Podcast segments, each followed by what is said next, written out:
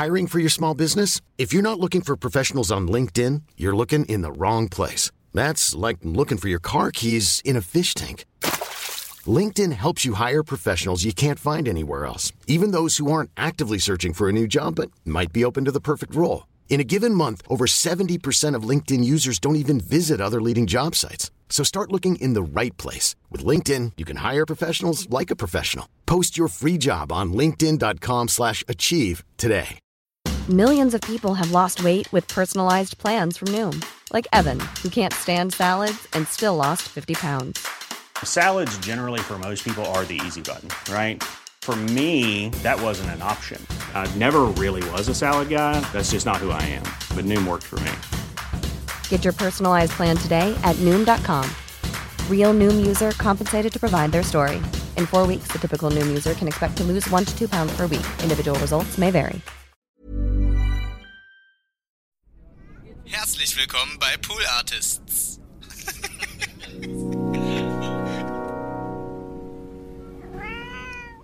ich war damals bei einem jungen Ehepaar, die waren kinderlos und konnten keine Kinder kriegen. Und Ja. dann hat die Frauenärztin gesagt, entweder braucht ihr jetzt einen Golden Retriever oder einen Austauschschüler. Und ich war praktisch der Golden Retriever. Es hat auf jeden Fall mit der Schwangerschaft dann geklappt. Also, aber das Die ja- sollten sich mal entspannen und einfach mal was anderes ins Haus holen. Ja, verstehe. Ja, verstehe. So ein Kind auf Probe auch so ein bisschen. Ja, so ein Kind auf Probe.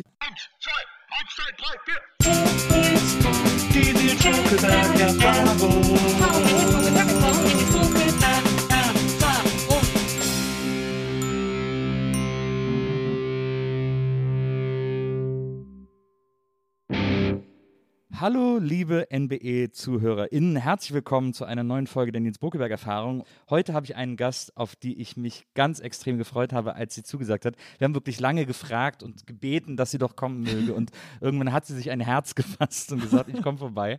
Und ich freue mich total, äh, mit ihr über ein Leben zu reden, über eine Karriere zu reden, die ich ganz aufregend finde und äh, vor allem auch mir vielleicht ein paar Tipps fürs Interviewen abzuholen. Äh, und deswegen herzlich willkommen, Bärbel Schäfer. Lieber Nils, vielen Dank für die Einladung. Klingt ja ein bisschen so, als hätte ich mich äh, irgendwie geweigert und zu Hause an den Nein, Heizkörper an, angekettet. Das hat irgendwie nur zeitlich nicht gepasst, um nicht kommen zu müssen. Das, aber du hast auch sehr, du hast tatsächlich sehr früh zugesagt, hast gesagt, aber lass uns das erst nächstes Jahr machen, weil dann habe ich auch Ja, Zeit genau. dafür. Genau. Ja, ja.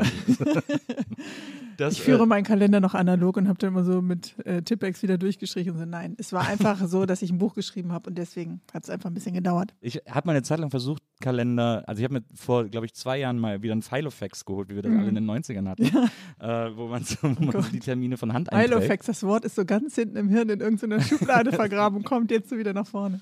Und dann habe ich, da hab ich gedacht, das, weil man sagt ja immer so, was man von Hand schreibt, geht ins Gedächtnis über Mhm. und so.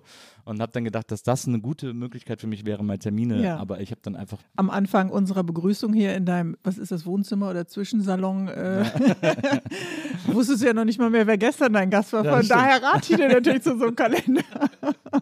Es hat, also ich habe dann aber festgestellt, damit das funktioniert, muss man das auch immer regelmäßig eintragen. Ja. Und das habe ich dann nicht gemacht. Und Siehst du. jetzt habe ich aber so einen Handykalender und jetzt geht es so einigermaßen. Habe ich mich so lange Ja, aber gewöhnt. ich habe die dann alle so in einem Regal und dann denkt man ja wie in so einem Scrapbook, wo du dann auch deine Kinotickets und Theatertickets und Konzertkarten und so weiter alles einklebst und Befindlichkeiten vielleicht mal in einem Satz notierst, dass man dann wieder reinschaut. Bisher Ja. habe ich es noch nicht gemacht, aber vielleicht ist das jetzt ein Anstoß, mal wieder zu schauen, was ich in den 90ern so gemacht habe.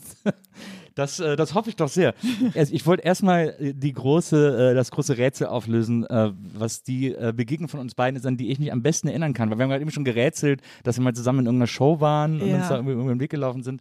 Aber wenn ich daran denke, wann wir uns getroffen haben, fällt mir immer äh, eine Begegnung ein, die wir beide hatten auf der U-Messe. Äh, da, da waren wir, wir waren beide auf der U-Messe in Dortmund. Ja. Da war ich noch bei Viva tatsächlich ähm, und du bei RTL. Mhm. Und dann standen wir äh, Backstage rum, weil du, glaube ich, Gast auf der Viva-Bühne warst, so zum Ja. Interview. Und wir standen Backstage rum und haben gewartet und es ging irgendwie nicht voran und es hat ewig gedauert. Äh, Und dann standen wir, da waren wir über diese Messewände aufgestellt und wir standen so nebeneinander und dann hast du dich angelehnt. Dann hat die aber so nachgegeben, weil die ja so frei schwingen. Und dann hast du Halt gesucht und mich dann dabei, und dann, ich stand halt neben dir, dann hast du, hast du dich an mir festge, festgehalten. Und dabei muss ich an dieser, ich muss es an dieser Stelle erwähnen, aus Versehen wirklich äh, in den Schritt gefasst. Oh. Und, äh, und hast dann den Spruch gesagt, oh, da war es ja gar nicht mehr hart. und, Das ist eine der lustigsten Begegnungen, die ich jemals hatte. Da muss ich noch heute dran denken, weil ich das so witzig fand. Das ist ja irre.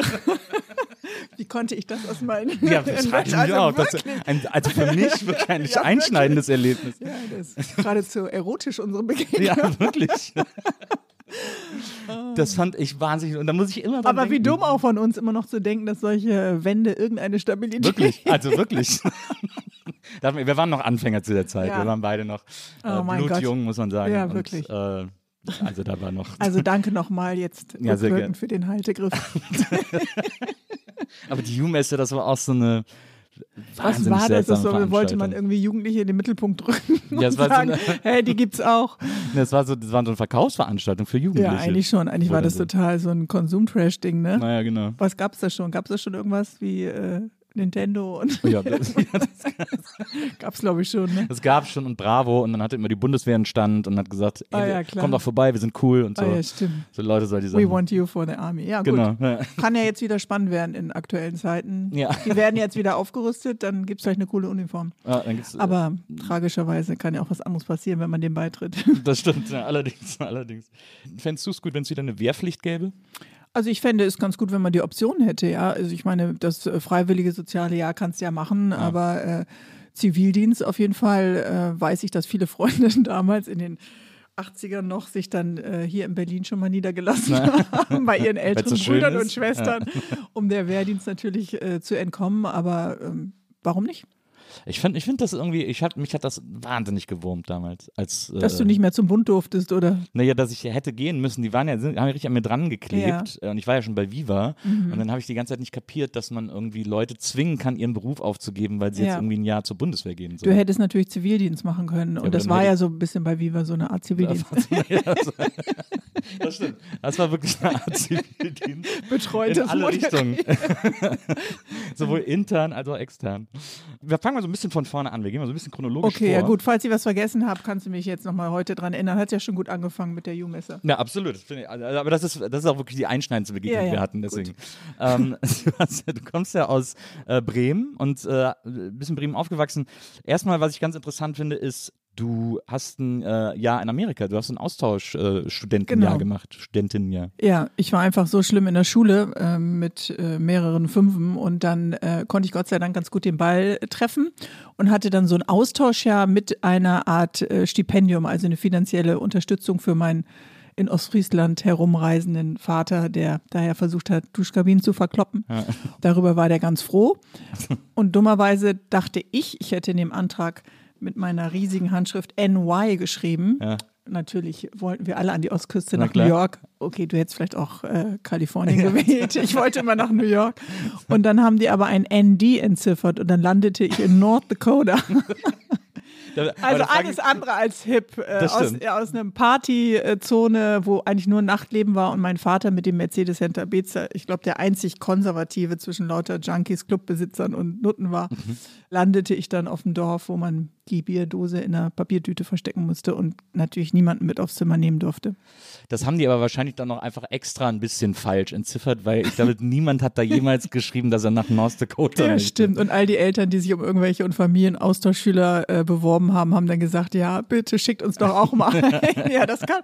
Darüber habe ich so noch nie nachgedacht, Lies. Aber das könnte eine Option sein. Aber ehrlich gesagt bin ich darum nicht mehr traurig, denn ich denke schon, dass meine Liebe so zur Natur geweckt wurde und dass ich niemals mit irgendwelchen Eisscootern zum Eisfischen gefahren wäre oder mit den Lakotas auch ähm, dann Kontakt äh, bekommen hätte.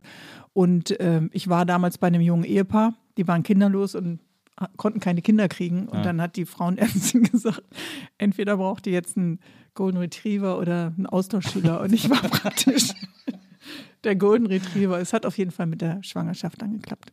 Also, Die ja- sollten sich mal entspannen und einfach mal was anderes ins Haus holen. Ja, verstehe. ja, verstehe. So ein Kind auf Probe auch so ein bisschen. Ja, so ein Kind auf Probe. Ich, Ja. Ja. war sehr pflegeleicht. Das waren ihre Jungs dann später nicht. Aber du bist ja immer, du bist ja immer noch sehr verbunden, ne? Habe ich, Ja. gelesen. Ja, ich habe äh, immer noch Freundschaften da und äh, habe immer äh, eine Nähe. Gut, es gab natürlich auch äh, in Trumpschen Zeiten äh, sperrige Zeiten äh, mit dem Land, aber ich habe dort ja auch Specials für RTL produziert und bin dem Land einfach sehr verbunden. Ich mag einfach bin Amerika-affin. Also bin ich auch, aber, äh, aber, ich, aber mit der Familie hast du keinen Kontakt mehr, weil ich habe irgendwann mal Doch, gelesen, doch, dass doch, du auch wir sind total- Sohn zur Hochzeit warst. Ja, so, ja, alles so, sowas. Ja, ja. Aha, das hast du alles gelesen. Ja, nein, wir sind äh, ganz eng freundschaftlich verbunden und besuchen uns gegenseitig. Und dann äh, bei meiner tausendsten Talkshow tauchten die ja als Überraschungsgäste auf Oh. und war süß. Ne? Hat das Team damals organisiert. Und äh, gut, die waren so ein bisschen lost im Jetlag, aber Ja. war okay. Das, aber du hast es gerade schon mal erwähnt, in, du bist in Steintor in Bremen äh, aufgewachsen und das ist ja Partymeile. Also jetzt heute wahrscheinlich sagen. etwas äh, gentrifizierter Ja. sozusagen. Damals noch so ein bisschen rougher. Ja, heute ist es auch schon ganz schön raff. Also den Dönerladen an der Ecke als Treffpunkt, die Lila Eule, äh, Römer und so weiter gibt es immer noch. Einige Clubs wie Airport und so weiter haben, glaube ich, aufgegeben. Aber damals gab es auch so zwei, ja, so alte unverheiratete Schwestern, die äh, ganz feine Süßigkeiten und Pralines und immer so rosa Marzipanschweinchen verkauft haben, mit Schokolade überzogen. Solche gepflegten Damen, würde ich mal sagen, sind Ja. jetzt weg. Und auch die Sparkasse an der Ecke hat es, glaube ich, nicht geschafft. Und der Geflügelladen Kreinborg. Also es ist schon, ja, sehr viel kaputt auch irgendwie, ja. Also den normalen Alltag, äh, den hat einfach die Drogenszene dann irgendwann so überschwappt. Und wenn du ja morgen schon im Vorgarten, oder Vorgarten gab es ja gar nicht, Ja. aber so eine Art Treppenstufe, dann die Spritzen dann gefunden hast, das war auch schon so ein bisschen hart. Aber das ist doch krass als Kind. So da in so, Ja, also ich, meine, ich war als, dann schon ein älteres Kind. ja, man gewöhnt sich ja auch natürlich gerade als Kind schneller an, an alles Mögliche. So, ja, oder? also ich glaube, mir im Gegensatz zu meinem Mann machen solche Gänge durch solche Viertel einfach wenig äh, Sorgen. äh, man wächst dann damit auf und irgendwann weißt du auch, welcher Junkie dann aggressiver ist und welcher äh, nicht. Und äh, ähm, für uns war das einfach gut, weil wir sind von so einem Vorort in das großelterliche Haus gezogen. Und äh, das war natürlich immer der Treffpunkt dann für alle. Ne? Von da aus konntest du dann erst vorglühen und dann ausgehen. das war schon sehr praktisch, wenn 100 Meter weiter dein Lieblingsclub ist. haben, das war deine Eltern, haben das deine Eltern auch äh, genutzt? Meine Eltern, Um nein, mein. Vater äh, war einfach ein einsamer Kämpfer gegen Altglas und äh, Bierdosen auf Autodächern. Wir hatten damals immer diesen Tick, äh, vorne über die Motorhaube zu laufen, übers Dach und hinten runter Ja. auf dem Nachhauseweg, also völlig bescheuert. Und dann, wenn dann dein eigener Vater mit einem Besen und so einem blaugrauen Kittel vor der Haustür steht, macht es nach dem fünften Auto eigentlich keinen Spaß, Spaß mehr. Der hatte dann ja auch immer so, kam ja seine Handtuchhalter und Duschkabinen wurden ja immer in dieser Straße abgeladen und dann stand dieser LKW immer so halb quer und dann hat er so Holzbohlen zu seinem Balkongeländer dahingelegt und dann mussten wir unter größter Peinlichkeit dann mit ihm auch mit solchen Kitteln da die Duschkabinen rausschleppen. Naja, Du hast ja, äh, du hast ja auch mal gesagt, dass du quasi äh, nach der Schule erstmal was Kaufmännisches gemacht hast, weil das, äh, weil du eben aus einer hanseatischen Familie kamst und da Ja. hat man einfach erstmal was Kaufmännisches gemacht. genau, was zur Sicherheit. Ja. damit man immer überleben kann. Und welcher Job ist international und nur in Pandemiezeiten äußerst mies eine Ausbildung im Hotel? ja. Ja, und das war eigentlich ganz schön. Und äh, aber irgendwie habe ich gemerkt, ich stehe lieber auf der anderen Seite der Rezeption. Aber ist das dann Hotel, was ist Hotel Kauffrau. Hotelkauffrau. Ja, Also damals gab es das noch. Rezeption, Marketing, äh, Bankett, äh, Frühstück, Hausdame. Hat auch Spaß. Äh, Wäschekammer, äh, Ja. Roomservice, Ja. Bar. ja. Also komplett, also Hotelleitung im Grunde genommen. Alles. Ja. Ja. aber das war dummerweise ein Hotel, was nur von Auszubildenden beackert wurde. also wir haben, glaube ich, mit 75 Mark im ersten Lehrjahr und 125 gab es dann schon voll verrückt im zweiten und 175 im Abschlussjahr und einem Chef. Ja. Und dann ähm, war das ein ganz, ganz hohes Arbeitspensum und das war eigentlich Wahnsinn, wie man dann noch mit Martin Kippenberger irgendwie in Köln abhängen und feiern konnte und gleichzeitig am nächsten Tag funktioniert hat. Also ich fand dieses, ähm, den Alltag in so einer Uniform, du trägst ja so eine Art Hoteluniform. Ja. Also viele sind ja Bordeaux-Rot, Gott sei Dank war die nicht Bordeaux-Rot, aber so dunkelblau und weiß und immer so in Strumpfhose, das war irgendwie nicht so mein Style. Das, ich habe mich auch physisch in dieser Hoteluniform unwohl gefühlt. Aber wir hatten ein tolles Team und haben irgendwie uns gegenseitig, äh, es war sehr international, auch alle immer unterstützt, aber es war natürlich eigentlich Ausbeutung. Aber wenn es so ein Ausbildungsbetrieb war, dann äh, habt ihr euch ja quasi Nein, einfach nur es war- gegenseitig ausgebildet. äh, Ja, ausge- ja, ausge- ja, genau. Also es gab dann immer einen, der die Abteilung auch geleitet hat, aber äh, wir hatten die ganze Arbeit und ehrlich gesagt gab es da keine richtige Arbeitszeitregelung und Ah, ja. äh, einige waren ja auch noch sehr jung. Äh, Jugendschutz und so weiter, Wochenenddienst. Äh, weiß ich auch nicht, ob man das heute noch so machen kann, 16-Jährige an die Bar stellen mit dem Nachtdienst bis morgen. Keine Ahnung. Äh, Wie ist denn dann so dieser, äh, dieser sozusagen der Wechsel gekommen vom Hotel, jetzt habe ich Hotelfachfrau gelernt, äh, Hotelkauffrau, Mhm. jetzt kann ich irgendwie, jetzt kann ich das Interconti leiten oder Ja. das Maritim oder so, aber stattdessen will ich jetzt lieber anfangen, irgendwie mich irgendwo vor eine Kamera zu stellen. Da ist ja ein, ein relativ großer Gap, zwischen diesen beiden Hast du gut erkannt, Nils. Ja, also habe ich sehr Habe genau ich hingeguckt. auch. Hast du genau gut, dass ich weiß nicht, wie viel Di- Dioptrien du hast, aber auch einige.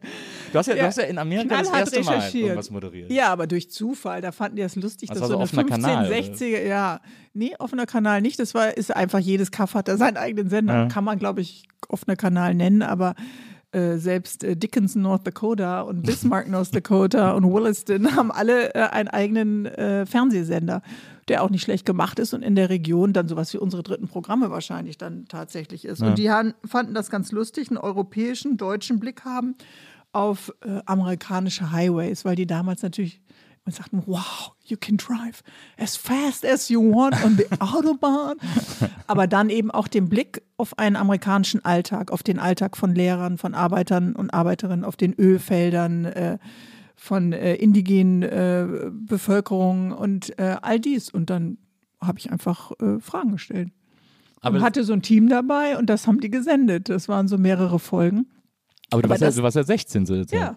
Und äh, dachte ja nicht, äh, wie anders heute 16-Jährige, die doch sehr viel mit einer Kamera unterwegs sind. Und äh, dass, dass das ein Beruf werden könnte. Also ich hatte ja überhaupt keine Vorbilder äh, in meiner Familie oder auch, äh, dass das eine, dass das, dass man damit Einkommen, Miete bezahlen kann. Okay, mit dem Hotel wäre es am Anfang auch schwer gewesen, Ja. bis man das Interconti leitet. Äh, verdient man ehrlich gesagt auch nicht so viel bei diesem Beruf, der dich zwar international tragen kann. Und dann habe ich mich eben am Ende des dritten Lehrjahrs in Köln für Theater, Film und Fernsehwissenschaften und Kunstgeschichte und Germanistik äh, eingeschrieben, Ja. weil ich jetzt ein Abi hatte von 2,4 und dachte, naja, Medizin wird wohl nichts. Wäre das sonst eine Option gewesen? Ja, gerne, aber ich war einfach zu faul in der Schule. Ist etwas besser geworden nach Amerika, aber. Du musst ja dann wahrscheinlich ein Jahr wiederholen, ne? Wenn du. Nein. Ach so. Ich dachte, man muss so das Jahr wiederholen, dass man dann. Meine. Biolehrerin hat damals ja mit ihrem Lachen und äh, äh, immer kommunizieren, dass das bringt nicht viel, aber äh, wenn sie jetzt ins Ausland gehen und dann Englisch lernen und dort auch die Fächer belegen, ich habe dann aber nicht die harten Fächer belegt, dann können sie danach, äh, ich habe praktisch nur ausgesetzt, Ja. Ah, ja. bin dann danach in die Elfte. Ah, super. Und dann, also, wie gesagt, jetzt hast du dieses Hotel. Sport war ein Leistungskurs, weißt du, das war dann auch ein bisschen wie Sport und Pause. Ja, war, äh, war das eigentlich mal eine Option für dich, Profisportlerin zu werden? Weil du ja, du hast ja auch äh, ein Tennisstipendium Ja. äh, gehabt. In, in Ich habe das dann ja anderthalb Jahre da auch gemacht und wir hatten ja auch ein tolles Team und einen Coach und sind da rumgereist, aber das war sehr redundant, dieser Alltag. Trainingseinheit, rumfahren, Ja. Turnier, Trainingseinheit, rumfahren, Turnier. Und dann guckst du immer so, Tennis, klong, klong, klong.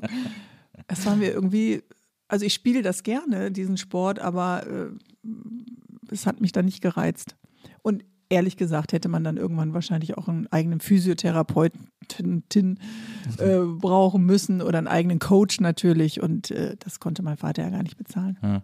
Weil ich habe irgendwann mal, du hast irgendwie erzählt, so, das fand ich, das fand ich so ein cooles Statement, weil es so richtig so äh, nach so Noch Profi cooler als das auf der U? Ne, Ich fand die alle, ich fand alle Statements von dir cool, aber äh, das war so, das, das fand ich so cool, weil es so Profisportlerinnenmäßig klang, weil du gesagt hast so, ja, ich habe mir auf den ganzen Betonplätzen in den USA habe ich mir irgendwie die Waden Ja. versaut und deswegen Ist leider so. äh, ging dann leider nichts mehr. Ja, es waren natürlich so schrabbelige Highschool-Courts und dann von irgendwelchen Colleges. Und ja, äh, ja Aber hast du dann so College-Tennis gespielt? Also Ja. dann auch so Auswärtsspiele und irgendwie gegen andere Colleges Ja. so einer totalen Feindschaft Ja. gegeneinander angetreten? Gab es ja, auch unser beim Prep Tennis? Club und die Cheerleader haben uns natürlich so motiviert in den Bus geschubst, dass wir voll hot dann zu. Als wir dann aber mit Niederlagen zurückkamen, stand da natürlich keiner mehr. Stand dann keiner mehr da. Ja. Nee, aber ähm, äh, ich habe das eben auch zu Hause erstmal nicht erzählt, dass ich mich zum Studium angemeldet habe, weil die Fantasie meines Vaters, dass ich eben, wie du ja visionär schon formuliert hast, Ja. ein Interconti leite, nicht erfüllt habe. Und äh, aber da ich eh alles alleine bezahlt habe, die Ausbildung und das Studium, habe ich auch gedacht, muss ich ihn noch nicht groß fragen. Aber dann, also das heißt, du bist aber dann relativ, also so wie es sich immer anfühlt, wenn man, wenn man sich das so äh, durchliest, und so relativ unwehmütig nach Köln gegangen. Also hast jetzt Bremen zu verlassen, ist jetzt nicht so Nee. wahnsinnig schwer gefallen. Nee, also äh, du hast es vielleicht auch, äh, wenn man dann so nach Hause kommt, dann äh, steigt die äh, Wehmut äh, wieder so hoch, Ja, ne? ja. Und ich habe das schon, wenn ich dann an die Küste oben fahre und über das erste Mal wieder über den Dünenrand gehe oder dann in Bremen mein Backspiel trinke, ob, obwohl das ja glaube ich auch nicht mehr in Bremen produziert wird oder da jetzt mal meine ab und zu meine Weserstrand-Talkshow mache in Bremen an der Weser oder Werder-Fan bin und äh, solche Sachen. Aber das geht schon. Innerhalb Deutschlands ist es nicht so hart. Ja. nee, weil viele sind ja so, die kommen einfach nicht von zu Hause weg. Und ich, Nee. ich kann das aber so verstehen, weil ich wollte auch so früh wie möglich. Ich äh, wollte immer äh, weg. Ja. Du auch. Ja. Was war dein äh, Grund, dein, dein, deine Naja, also Motivation? Bei, bei mir ging es erstmal damit los, dass ich komme ja aus Wesseling, das ist so zwischen Köln und Bonn. Oh mein Gott, so da war mein Hürth erster Freund. genommen. Das ist schlimm. Da In war- Wesseling? Ja, da saßen wir sonntags immer beim Mittagessen und dann musste der Vater mal gucken, dass da diese Flamme an diesen äh, riesigen Containern immer richtig brannte. Das war doch so eine Chemieregion. Ja, da gibt es hinten das große Chemiewerk. Ja. Genau. Und, Da haben wir äh, den ersten Ausflug von Köln, Köln gemacht, diese Straße raus nach Wessling. Und dann dachte ich, oh mein Gott, wo sind wir hier denn gelandet? Da kommst du her. Ja Da gut, das erklärt natürlich Es hat, aber auch, einiges. es hat auch schönere Ecken, muss man, muss man ja, ehrlicherweise die gestehen. musst du mir mal zeigen. ja. Oh, ja. Wenn du mal da bist, schickst du ein paar Fotos. Ja, das mache ich. Ja, also es, ist, äh, das ist halt natürlich, ich meine, das war sehr praktisch da aufzuwachsen. weil zwischen Köln und Bonn ist, Bonn war damals auch noch so eine Art Großstadt irgendwie. ist gut, dass du Wesseling jetzt rehabilitierst. Ja, unbedingt. Ich arbeite immer noch an der Ehrenbürgerschaft äh, von Wesseling. Hast du noch nicht so einen Stern? Nee, ist nicht so einfach. Walk of Fame. Ja, guck mal, da so sind die einfach. Bremer schon weiter. Ja. Hast du da, hast du Ja, einen Stern klar, beim direkt Bremer Walk of Fame? Carell. Was denkst du denn? Wirklich? Ja. Rudi Carell ist doch kein Bremer. Ja, natürlich, der hat doch da gewohnt und produziert Ja, aber und überhaupt. Radio Bremen erstmal äh, zum großen Sender gemacht. Also da muss plötzlich Wesseling Bremer. aber. Da ist er plötzlich Ja, klar. Was meinst du? Wie schnell du auch Bremer wirst, wenn du da. Ja, auf jeden Fall, ähm, also das war, äh, und da Also wollte- ich, was ich da vermisst habe, Bremen war so eine politische äh, Stadt. Also äh, was weiß ich, da kamen ja die Grünen auf und einer der Part ersten Parteitage waren da. Die Lehrer waren alle irgendwie links und das musste natürlich alles äh, auch mit meinem Vater lange diskutiert werden. Wir haben die Schule besetzt, wir waren andauernd auf irgendwelchen Demos. Also das äh, war schon etwas, was mich, glaube ich, stark geprägt hat. Und äh, aber Köln, ich bin da irgendwie so pragmatisch. Ich habe keine Ahnung, zig Bewerbungen dann geschrieben, weil damals haben irgendwie alle, viele so eine Ausbildung gemacht. Reise, Bank, Kauffrau, Industrie, keine Ahnung. Macht das heute alles noch jemand? Das ist eine gute Frage. Ja, weiß ich nicht. Und wir hatten ja auch alle Abi. Ja. Naja, egal. Ist, heute ist eher Studieren angesagt. Heute diese Ausbildungen Ja. sind alle nicht mehr so beliebt. Genau. Hört man ja immer wieder. Ja. Das Handwerk, das Handwerk vor allem. mir hat meine, meine Schwiegermutter, die wohnt hier im Speckgürtel von Berlin, hat mir erzählt, dass Du sollst noch eine Ausbildung als Handwerker machen? Nee, jetzt ganz sicher nicht, aber, aber ähm, die hat gesagt, es gibt da in der ganzen Region einen Dachdecker. Oh Gott. Der verdient sich gerade dumm und dusselig, aber ist halt auf drei Jahre ausgebucht. Oh Gott. Der ist bestimmt sehr hoffentlich passiert demnächst. doch. Ja, hoffe ich auch. Das ist ein gefährlicher, gefährlicher Arbeitsplatz. Nee, das ist, äh, ist ja wirklich so. Also wie doof man ist, wenn man, wenn du ein tolles äh, gehendes Handwerksunternehmen hast, machst dann deinen Meister, kannst noch ausbilden. Okay, die finden ja auch alle keinen Nachwuchs, aber Ja. ähm, das ist schon bestimmt eine tolle Sache. Ist an uns beiden jetzt aber, glaube ich, vorbeigegangen. Aber hast, bist du handwerklich begabt? Ja, ich mache das alles zu Hause. Mein Mann sagt immer, wir müssten mal wieder die Glühbirne wechseln. Dann sage ich, äh, wen meinst du jetzt mit wir? Den Hund, mich, dich? Ich finde auch so ein gemeinsames Glühbirne Ja, wechseln ist, ja. auch, ein schönes, schönes Das ist für Hobby. ihn, daran merkst du, was für ihn schon eine Herausforderung ist. Also alles bis auf Elektrik versuche ich zu Ja. regeln. Also ich bin zum Beispiel. Meistens hilft Rohrreiniger bei allen. Ich, ja. ich hast du ja auch mal so eine, so eine Rohr, wie heißen die, diese, so, so eine Art Pömpel Draht, ne, nicht so ein Pömpel, so ein Draht, mit dem man so, der so ganz lang ist, den man so ganz lang reinschieben kann, mit so einer Kralle vorne dran. Oh. Ja, man, uh. Das funktioniert nie, die sind totaler Schrott, die Dinge. Äh, Weißt du, was ich meine? ja, ja, ich weiß. Wie so eine Schornsteinfegerbürste, so Genau, ein bisschen, ne? genau. Nur für unten. Genau. Ja. Schon das für unten. Ja. Ähm, aber die, ich, ich rate davon ab, die funktionieren nicht besonders. Und was holst du dann damit hoch? Deine alten. Ja, manchmal hat man ja so, wenn man so, wenn das. Waschbecken im Bad verstopft ist Ja. aus Grund, Gründen, die man nicht kennt. Deine Haare man, ich- sind länger als meine, verstehe ich. Ja, dann Problem. denkt man erstmal versucht es damit, Ja. weil, so, weil man so einen physischen Grund vermutet, sozusagen. Der, Ein Haarfropf. genau. Und Mhm. dann denkt man ja, dass dieses, diese Dinge eigentlich genial dafür sein müssten. Weil so in, in meinem. Aber dann holst du den ja hoch und dann musst du. Ja, das, man kriegt ihn sowieso nicht und es nützt nichts. Nee. Ist, da muss Ich man würde so die Chemiekeule ja. reindonnern und dann ist das. Ist das Dann ist man glücklich, wenn du danach machst den Wasserhahn auf und dann spült es durch. ich bin, ich, also ich, Ist natürlich biologisch abbaubar, meine. Natürlich, ja, natürlich. Meine Familie ist, ich habe äh, drei ältere Geschwister. Meine Oh. ganze Familie ist handwerklich super begabt. Mhm. Meine Mutter war Keramikerin, äh, hatte auch einen Laden und so. Äh, mein, meine Brüder haben sich selber ein Surfboard gebaut und so weiter und so. Meine Schwester ist Schneiderin. Was hast du denn gemacht? alle, alle super handwerklich und dann kam ich. Und deswegen habe ich aber so, ich traue mich das alles immer zu machen, aber ich mache es halt nie gut. Okay.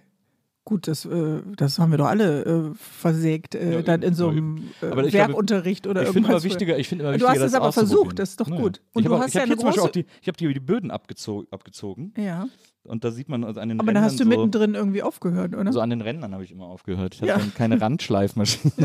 Ach so, was gibt's? Ja. Aber du hast natürlich auch eine große Familie, die alles können, die kannst du immer anrufen.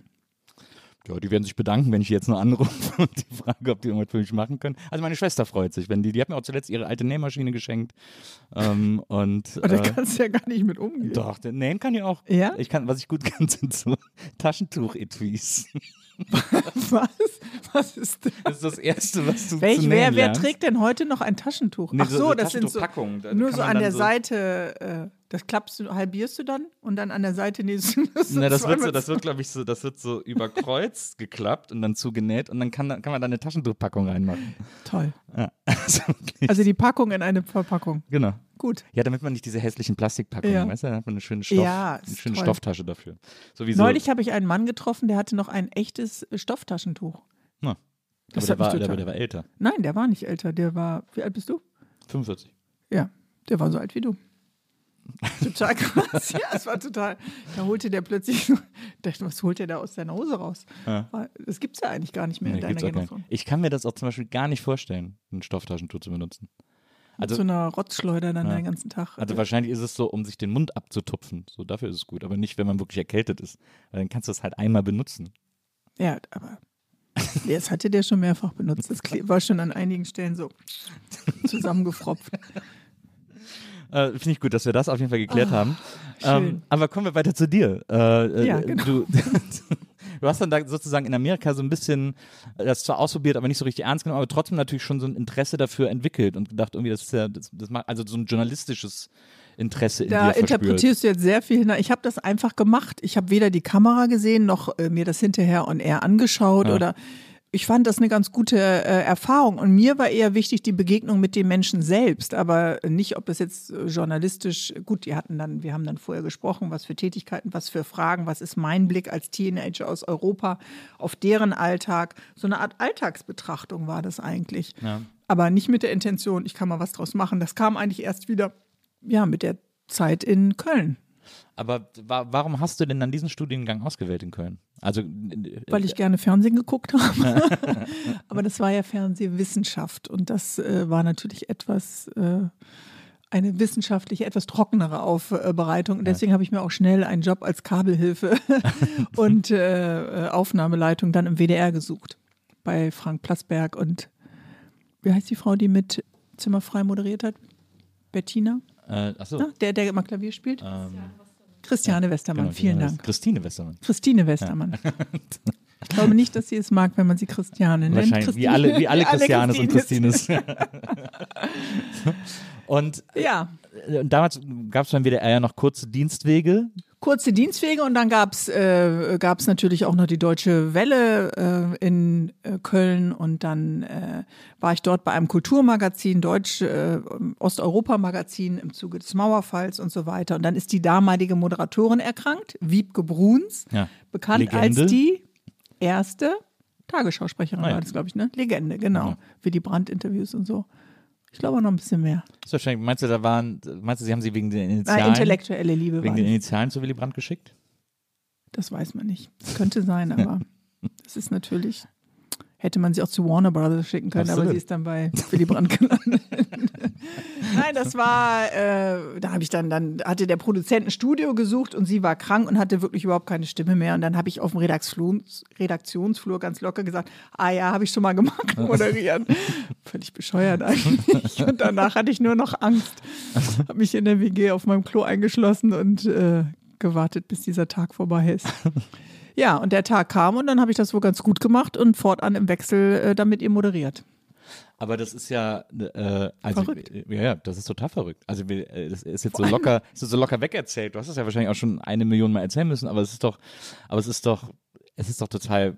Ja, es ist so, es ist so unwirklich, ja. Und Ja. es ist auch so ein bisschen äh, bizarr, weil es ja auch nicht mit der Intention zusammenhing, jetzt zu sagen, ich will unbedingt äh, vor die Kamera. Ich weiß ja gar nicht, was das heißt, vor die Kamera zu kommen. Und dann rief aber das Vorabendprogramm der ARD an. Die hatten äh, so äh, dann ihre Tage von Montag bis äh, Freitag gesplittet. Und dann saß ich da in einer Tiershow, die dann plötzlich äh, Herz und Schnauze hieß und habe irgendwelche Orang-Utans aus dem Dortmunder Zoo mit Gummibärchen äh, gefüttert und hatte plötzlich zwei Katzen zu Hause, weil ich eine Tiersendung moderiert Ja. habe, obwohl ich gar keine Katzen mag. Das Also war dann im WWF, oder? Mhm. Ja. Genau. Ich glaube, ich hätte vielleicht besser nochmal einen klaren Plan haben sollen bei einigen Dingen. Also nochmal zu sagen, okay, ich mache dieses Studium, ich mache es zu Ende, ich mache ein Volontariat und dann werde ich vielleicht Auslandskorrespondentin und am Ende bin ich eine Kollegin von Marietta Slomka als Beispiel, die ich ja, sehr bewundere. Ja. Aber ähm, ich glaube, ich habe mich manchmal einfach so ein bisschen treiben lassen. Dann äh, war ich hier neugierig und war ich da neugierig und letztendlich waren all diese Formate immer wieder Begegnungen tatsächlich mit Menschen. Ja, also in diesem Fall waren es jetzt äh, Oder Tierärzte eben. oder Tierärzte oder Zoodirektoren, die dann Tiere mitgebracht haben. Und auf der anderen Seite äh, natürlich, ähm, ja, war das äh, immer auch so ein Blick auf Alltag. Das war ja wie das Casting für die Daily Talkshow, wo dann die WG sagte, wir brauchen ja mal ein bisschen Kohle. Der Vermieter wurde halt ungemütlich und dann bin ich da zum Casting gegangen, ja. Wo waren die WG? Wo hast du denn gewohnt in Köln? In Burscheid. Also es ist vor den Toren. Also wirklich, der Ja. JWD, wie So eine alte Jugendherberge war das, ja. So wie Wesseling zu Köln. Nur ein bisschen grüner. Ja. Da sind am Wochenende immer diese Motorradfahrer rumgekrust und Ja. haben sich das Genick. Aber dieser Sprung von, also wir haben jetzt gerade eben schon den Sprung von, äh, von dieser, von der Ausbildung zum Studium. Jetzt im Studium Fernsehwissenschaften, das ist ja dann, was ist das dann, so Fernsehtheorie und Göttinnen Postman der Line war, und ja. äh, Postman, äh, äh, äh, Marshall McLuhan und sowas, so diese Medientheoretiker Chomsky, sozusagen. so ja, ja. Mhm. Und das ist ja dann so eine, so, so eine hochwissenschaftliche. Beschäftigung mit so einem war Medium. ganz spannend, aber Man weiß auch nicht so richtig, wofür man es braucht. na gut, man hat sehr viele Vormittage in Kinos gesessen. Ja. Das fand ich irgendwie äh, ganz gut. Aber ähm, ich habe dann ja auch äh, in einer Galerie äh, gearbeitet, Schippenhauer, Christel Schippenhauer, die hatte sich spezialisiert auf Fluxus, Ben Vautier und Geldmacher und äh, Igor Sacharow-Ross und so weiter. Und das war äh, eigentlich auch ganz schön. Also da gab es ja einfach nur zwei Tage Hektik, den Ja. Tag vor der äh, Vernissage und die Vernissage selbst und danach hatte man ja sehr viel Ruhe in der Galerie. Und äh, ich, mir war immer der praktische Bezug zu dem, was man tatsächlich macht, äh, wichtiger. Und den habe ich in Köln sowohl in Kunstgeschichte als auch in Theater, äh, Film- und Fernsehwissenschaften dann äh, gefunden. Und das war für mich auch unglaublich wichtig, weil ich ja mein ganzes Studium selbst finanziert habe und äh, keine Unterstützung von zu Hause bekommen habe. Und von daher habe ich immer geguckt, wo kommt der nächste Job her, wie kann ich meine Miete zahlen und wie schaffe ich den Monat. Und dieses Jonglieren mit Studium und drei Jobs und nachher liefen die Jobs besser, da hat dann das Studium sehr drunter gelitten. Ja, ja So. kann ich mir vorstellen. Ja, kennst du ja vielleicht. Du, du hast ja dann, äh, du hast ja dann eine legendäre Sendung moderiert äh, im WDR, muss man sagen. Ähm, und, 16? nee, das fantastische Holly Münd. Ich war damals Oh Gott, als Wesselinger. Mhm. ich war als Wesselinger ganz oft bei WDR Publik. Schön, dass du das noch weißt. Das war ja hinten in Bocklemünd, äh, Ja, ja. auf dem WDR-Gelände konnte man, glaube ich, Samstag und Sonntag war da offen für Ist es nicht Publikumsverkehr. von Wesseling auf dem Weg nach Köln? Kommt man da vorbei oder ist Nee. es. Nee, Nee, ist, nee. äh, da, ja. Das ist so oben. Also Oben. bei in, in Wesseling Köln hat man ja die 555, die direkt äh, ins Herz der Stadt führt, sozusagen. Die erste Autobahn Deutschlands. Wir pimpen Wesseling hier so, das Ja. wird echt äh, Kulturhauptstadt Die hat der Adenauer 2030. damals gebaut, die Autobahn. Alleine mit seinen Händen.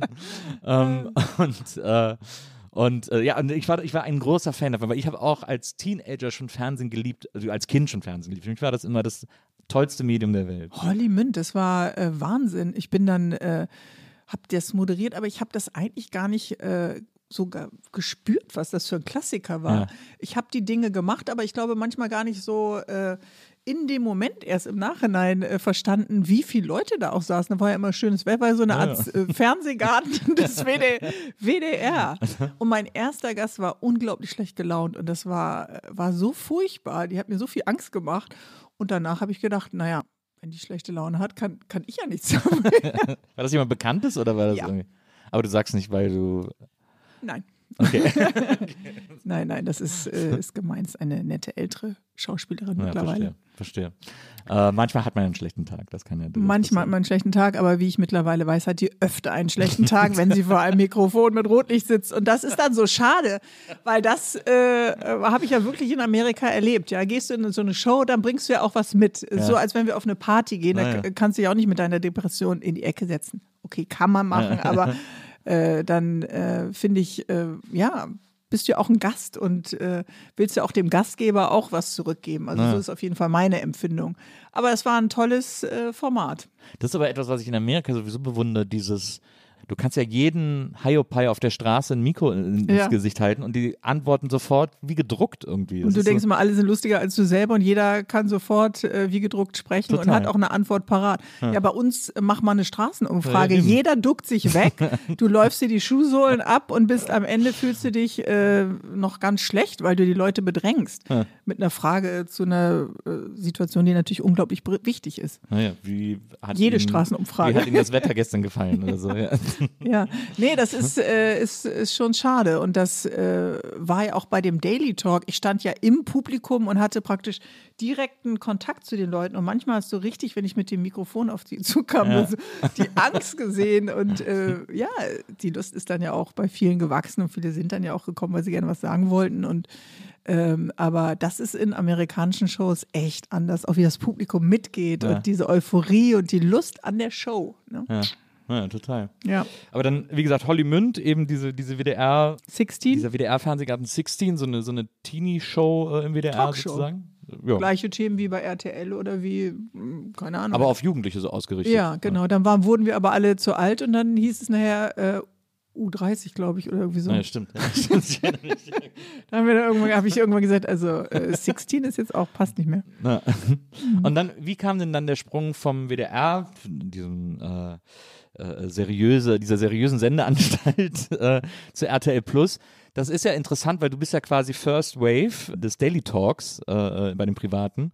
Und das wurde ja damals als ein also es, die, die Meinungen gingen ja so weit auseinander Mhm. von Untergang der Zivilisation bis äh, äh, Ja. Demokratisierung äh, des Fernsehens und so. Ja.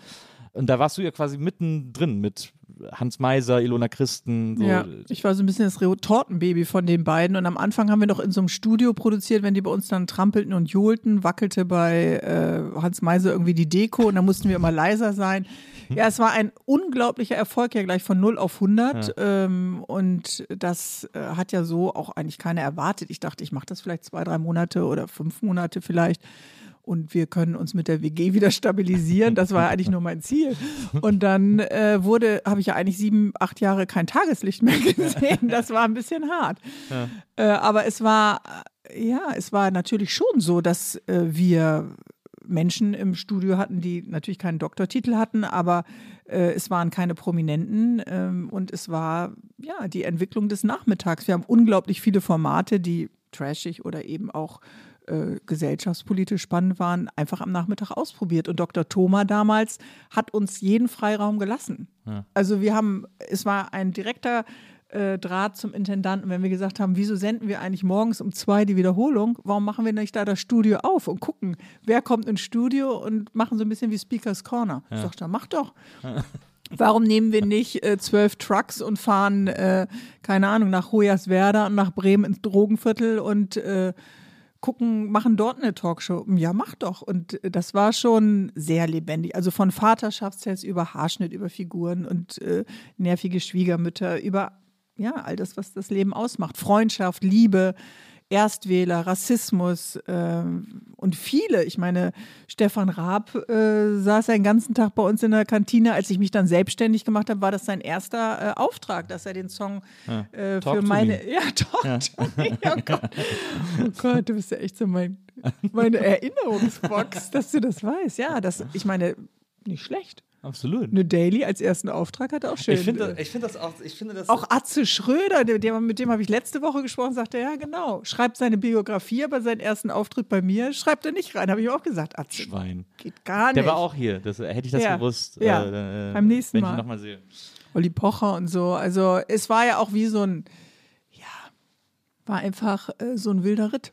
Man muss ja auch sagen, äh, dieses Image, das äh, Daily Talk irgendwann hatte, ist auch tatsächlich erst sehr spät gekommen, als es wirklich, als es, glaube ich, es gab ja mal eine Zeit lang 15 Talks am Tag sozusagen, 15 Daily Talks ja, am Tag oder so. inflationär war das Genau. dann. Und dann war, dann wu- wurde natürlich um die Themen gekämpft und dann ist es sozusagen auch Ja. sehr äh, abgestürzt. Aber als ich neu bei Viva war, sozusagen irgendwie jetzt gerade mal, weiß ich nicht, zwei Monate auf Sendung, war ich dann auch Gast bei Hans Meiser, weil das, weil die mich eingeladen haben, das war was Besonderes, Mhm. dahin zu gehen und so. Und dann saß sogar meine Mutter mit im Publikum.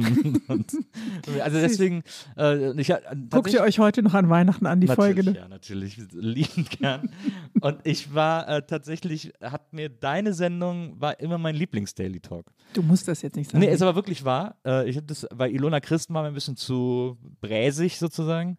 Äh, Hans Meiser war, war irgendwie, da hat es auch nicht, ist auch nicht viel passiert. Und bei dir, was ich bei dir vor allem immer mochte, äh, war, äh, dass ich das Gefühl hatte, dass du immer eine Haltung hattest zu denen. Und das habe ich bei anderen oft vermisst. ja, Ähm, und du hast das aber. stimmt. Und ich immer- mochte Menschen. ja, aber du hast dich auch mal so positioniert, wenn einer Ja. auch Scheiße gelabert hat. Und du hast Ja. gesagt, du, ganz ehrlich, was soll das? So. Das Ja, ich meine, habt so ihr gut. auf der Couch ja auch alle gemacht. Ja, und ja. deine Mutti, ihr ihr habt ja auch gesagt, was laberst du da? Ich glaube, dass das schon ganz wichtig ist, das auch auszusprechen, was man selber denkt, äh, weil der Zuschauer und die Zuschauerin merkt das auch. äh, Und eine Haltung zu haben, schadet ja sowieso nicht im Ja. Leben.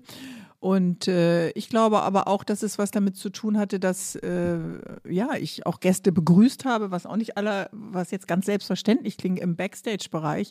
Manche haben ihre Gäste das erste Mal dann auf der Bühne gesehen und man muss einen Draht haben und man muss jemandem vielleicht auch Ängste nehmen und die abbauen, Ja. auf jemanden zugehen. Und damals hatten die Redaktionen ja noch Geld. Wir sind, die Redakteure sind hingefahren, haben zu Hause Vorgespräche geführt. Die Gäste sind eingeflogen, manchmal zum ersten Mal geflogen. Okay, haben dann auch festgestellt, da gibt es Getränke umsonst. Die sind alkoholisch, dann konnten wir die natürlich nicht mehr in der Sendung auftreten lassen.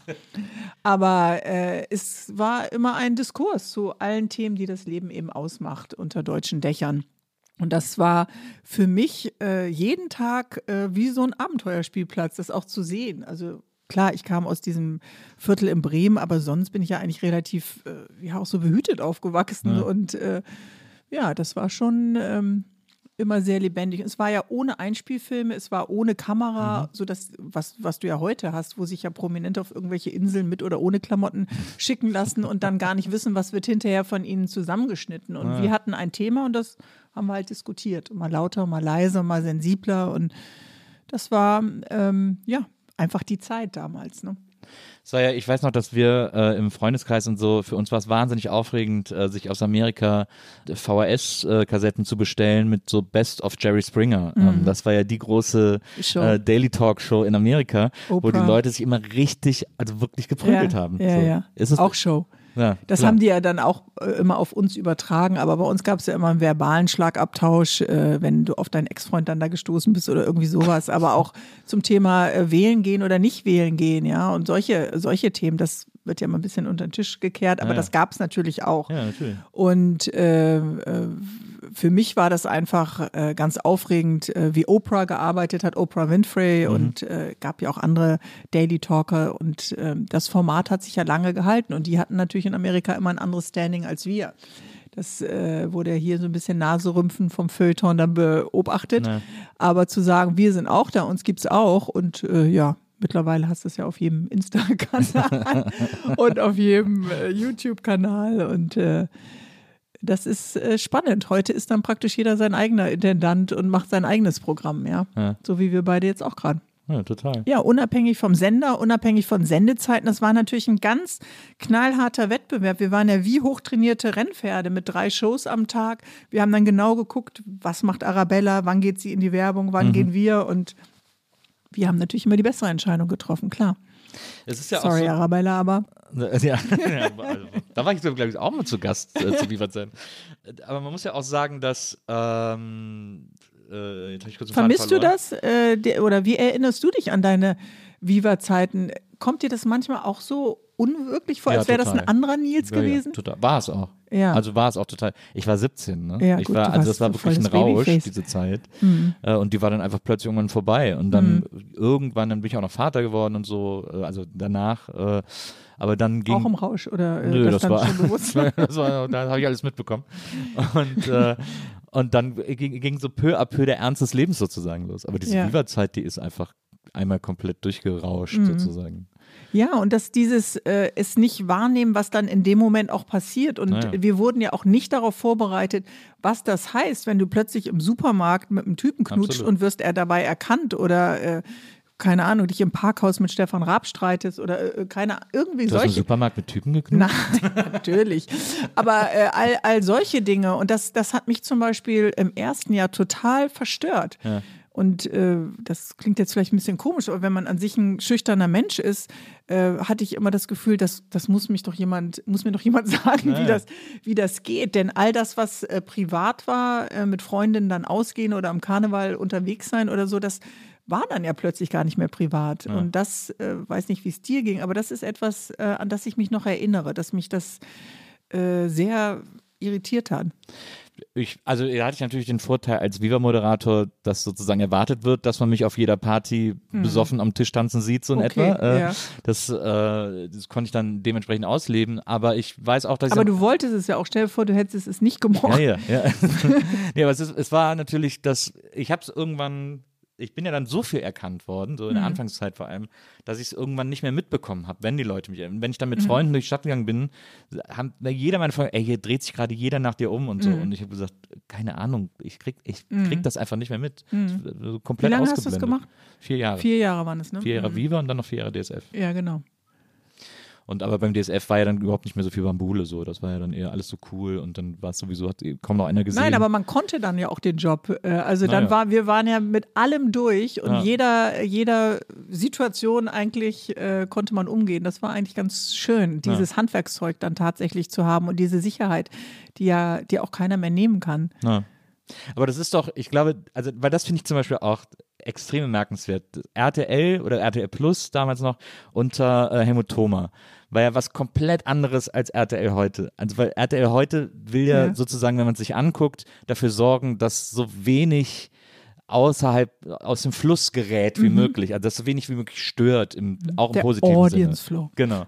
Und damals war ja Thomas erklärtes Ziel, ich will hier richtig Radau machen. Und Ja gut, der war neu äh, in der Hut, ja. der hat erstmal aufgemischt und hat, ja, sein berühmtester Spruch war ja, aber im seichten Wasser kann man nicht ertrinken. Und dann, äh, klar, äh, hat er natürlich, äh, ich meine, der hat äh, Hans Ma, Hansi Ma hat die Formel 1 äh, nach oben gepusht und solche Dinge. Also die haben ja auch- sehr, sehr viele Marken gesetzt. Was ich erstaunlich finde, ist, dass bei diesem Sender wirklich alle noch da sind. Also Frauke Ludwig steht da ja immer noch. Peter Klöppel sitzt da immer noch. Und äh, das war dann irgendwann, habe ich gedacht, nee, äh, du musst, jetzt muss der Goldesel, so schön das ist, ja. Äh, und das war ja auch äh, einfach toll. Wir haben das selber produziert und dann haben ja viele Sender angefangen. Also ich habe dann ja das Angebot von Dr. Thoma bekommen, ähm, die Sendung auch selber zu produzieren. Und bin dann ja weg von Hans Meiser, der mein erster Produzent war und habe es dann selbst produziert. Und ein Großteil des Teams ist superweise auch mitgekommen. und ähm, dann aber, ja, hinterher dann auch zu sagen, jetzt ist gut, jetzt äh, ist es auch auserzählt. Und äh, das zu beenden, das fand ich sehr befreiend und dadurch auch mich zu verändern. Äh, das war schon ein harter Schnitt, aber äh, man weiß dann immer nicht, was kommt jetzt Ja, ja, danach. Ja, ja. ist ja auch so ein kleiner Blick. Äh, ja. Das Aber- ist aber, bin ich froh, dass ich das gemacht habe. Also, das finde ich manchmal sehr irritierend, wenn ich das, äh, den Fernseher anmache und dann, ich habe noch einen, muss man vielleicht einigen Hörern hier sagen. Ähm, ja, da sitzt Peter Klöppel immer noch um Viertel vor sieben. Du hast ja 1500 Sendungen Pi mal Daumen gemacht. Ja. Äh, von dem, vom Daily Talk. Genau. Also sieben Jahre hast du gesagt, ne? Hast du das gemacht? Ungefähr, ja. Wie, wie ist das denn? Das ist auch etwas, was ich mich immer gefragt habe, weil ich sozusagen nie in diese Verlegenheit gekommen bin, aber ähm, dann äh, das selber zu produzieren sozusagen. Mhm. Also du warst ja keine Produzentin, du Nee, warst ja einfach Moderatorin vorher. und Ich war auch schlechte Mathe. Ja. Ich habe dann meinen Bruder von Pro7 geholt und äh, der hat dann den kaufmännischen Teil gemacht und Geschäftsführer. Und äh, ich habe dann Redaktions gemacht. Ich hatte dann ein starkes Team mit auch starken Frauen, die ich in Führungspositionen besetzt habe. Und äh, wir hatten so äh, einfach, ja, den Rückenwind des, des Neulings auch so ein bisschen. Wir haben, hatten aber ein starkes Selbstbewusstsein und haben gedacht, wir schaffen das. Wir wissen ja, wie Daily Talk geht, wir wissen, wie man Redaktion aufbaut, wir wissen, wie man Inhalte setzt und äh, haben uns vertraut. Und wir waren ja noch das Team, was dann auch zusammen war. Aber es war trotzdem für mich schwierig, äh, dann in der Verantwortung, dann waren es 50, 60, dann, wurden, dann haben wir noch andere Dailies für andere Sender, mit Tobi Schlegel zum Beispiel Ah für ja. Pro7. Oh, stimmt, der hat ja auch eine Daily. Stimmt, Äh, produziert, ja. Ja. Bei den Jungs hat man das immer vergessen, auch bei äh, Kerner und bei Nee, bei Pilar. Kerner, Kerner habe ich sehr gerne Ja. auch geguckt damals. Das lief aus so einer Genau. guten Zeit. Äh, Für die war das ja auch nie ein Makel, weil du es vorhin sagtest, es wurde ja mal so und so betrachtet. Bei mir war es immer so ein bisschen, ah ja, die hat mal Daily naja, Talk das ist gemacht. interessant. Fand ich immer äh, ganz spannend. Auf jeden Fall war das für mich dann auch erstaunlich zu sehen, oh mein Gott, die bauen sich ein Carport oder die mieten da oder kaufen da ein rein Eckhaus oder du musst ja Aufträge ranschleppen, du hast Verantwortung und da sind ja auch Freundschaften entstanden. Wir sind so viele Jahre schon äh, auch durch diese Quotenerfolge dann äh, gegangen. Und das äh, habe ich dann auch als immer stärkere Belastung empfunden, ne? so eine Verantwortung zu haben. Und als wir dann, äh, ja, wir haben ja die Produktionsfirma dann äh, veräußert und verkauft an äh, eine große Werbeagentur und äh, das fand ich dann sehr befreiend. Also das war auch schön. Ja, glaube ich. Als du dann also das verkauft hast und dann die, die, den Daily Talk sozusagen auch los warst und so, wie gesagt, sieben Jahre ist auch echt lang, sowas zu machen. Äh, das ist natürlich eine Befreiung auf eine Art. Äh, Ich wollte nicht, dass Zuschauer oder Zuschauerinnen merken, ich gehe ohne Vorfreude ins Studio. Also wenn ich jetzt merke, Ah, ja. ich habe kein Interesse mehr an den Gästen oder an den Geschichten, äh, da wollte ich ehrlich sein. Und das äh, ja, wollte ich mir und den Zuschauern und Zuschauerinnen letztendlich auch schenken. Aber ist das nicht trotzdem auch beängstigend, weil du ja, hast ja auch gerade gesagt, du weißt ja gar nicht, was danach kommt und Ja. so. Und das ist ja dann irgendwie schon ein sehr Es großer gab dann Schritt noch eigentlich einen. Deal mit einem anderen Sender, wo der Sender den dann nicht eingehalten hat. Ja, Da genau, sowas, aber ist ja auch, schon- sowas passiert ja auch Da andauernd. hatte ich, auch- ja, muss hatte ich auch aber wissen. schon alles aufgelöst bei RTL. Das war da ein bisschen äh, schwierig. Aber äh, so ist das da manchmal in dem Geschäft. Und Ja. das ist auch nicht immer sehr ehrlich und nicht sehr äh, geradlinig. Du Naja. denkst, ein Handschlag äh, in der Nähe von Hast du ja Mainz. so in dem als, als Kaufmannstochter Habe ich gelernt. als Kaufmannstochter gelernt. Und jetzt weiß ich aber so mit Mitte, Ende 50 ist nicht immer so. ja, und das ist ja auch schön, dass einem das Leben manchmal solche Erfahrungen dann schenkt. Aber äh, das Leben geht ja weiter und äh, auf dieser Reise darf man, glaube ich, keine Angst haben und äh, ja, weiter umzugehen mit dem Wort, ob jetzt schreibend oder äh, im Printbereich oder im Radiobereich, das sind ja schon äh, dann auch neue Welten, die man entdeckt. Und hätte ich das nicht äh, verlassen, würde ich nie so eine tolle, schöne Radiosendung machen zum Beispiel oder meinen Podcast mit Susanne Fröhlich. Ja. Aber du hättest vielleicht so ein. Ihr denkt jetzt, es gibt nur den Podcast von Nils, aber Nein, nein, das stimmt wir nicht. könnten Also- euch vielleicht noch verraten. Das stimmt. Da, da äh, müssen wir auf jeden Fall drüber sprechen. Aber, aber hättest du, hattest du nicht vielleicht irgendwann mal in dieser Zeit, also auch vor allem als du dann angefangen hast, selber zu produzieren, so ein bisschen die Idee gehabt oder so überlegt, so ein Oprah-ähnliches äh, Universum daraus zu schaffen? Mhm. Als so, wir dann drei Dailies hatte, dachte ich auch, ich bin kurz davor Ja. und habe äh, äh, ja auch die Gelegenheit gehabt. Was hast du noch gemacht treffen. außer Schlegel? Ähm, äh, wir haben die Chefin von Dr. Sommer von der Bravo abgeworben. stimmt, ich erinnere du mich. weißt Oh, noch, wie ja. die heißt. Ach, stimmt, ich erinnere mich. Genau, und die war aber nicht glücklich vor der Kamera. Die mochte Ja. das dann nicht. Und das, das war damals eigentlich ein ganz großer Coup. Ja. Und War auch dann, pro sieben, glaube ich, ne? genau, und dann äh, haben wir auch Reportagen gemacht für RTL 2 und Vox und ich glaube auch was für MTV. Auf jeden Fall ist das aber dann schon, äh, auch diese Verantwortung ist schon sehr viel. Aufträge müssen ran und es gibt natürlich dann auch viele, wurden immer mehr Bewerber auch in dem Bereich. Ja. Ähm, und ich mochte es auch nicht mehr, dass man dann nicht genau wusste, welcher Volontär ist jetzt gerade wo, in welcher Nachrichtenredaktion, wo ist er gerade im Sportbereich. Also ich mag das, ein Team haben, wo ich auch eine Anbindung habe zu jedem einzelnen Mitarbeiter und Mitarbeiterin und äh, mich dann, ich meine das jetzt nicht im Sinne von kontrollieren, aber zu wissen, wo sind die Stärken, wo sind die Schwächen der einzelnen Teammitglieder. Und ich musste mich dann ja auf Teamleiter verlassen, zu sagen, okay, der Redakteur, die Redakteurin ist gut, die können das, das sind die Stärken. Und das war mir nachher eigentlich fast ein bisschen zu groß. Also das Ganze nochmal so ein Drittel wäre vielleicht schöner gewesen. Nein, und es, äh, das ganze Leben war natürlich auch von Arbeiten bestimmt. Also äh, mein ganzer Alltag hätte ich keinen Hund gehabt, hätte ich, glaube ich, überhaupt keinen Baum und keine Wiese mehr gesehen und das auch eigentlich eher nur in den frühen Morgenstunden. Na. Ich meine, du hast schon in Hürth gearbeitet, da bist du ja, Ja, schon, äh, schon- halb in der Natur. Das ist High-End Nature, hört. oh, Bock, Bocklemünd und Hürth und Wesseling. Ja, also das, du hast die großen Orte gesehen im Rheinland, äh, muss man wirklich sagen. Muss ich nach Äh, Berlin kommen, um diese Orte noch mal aus meinen Hirnschubladen rauszufegen.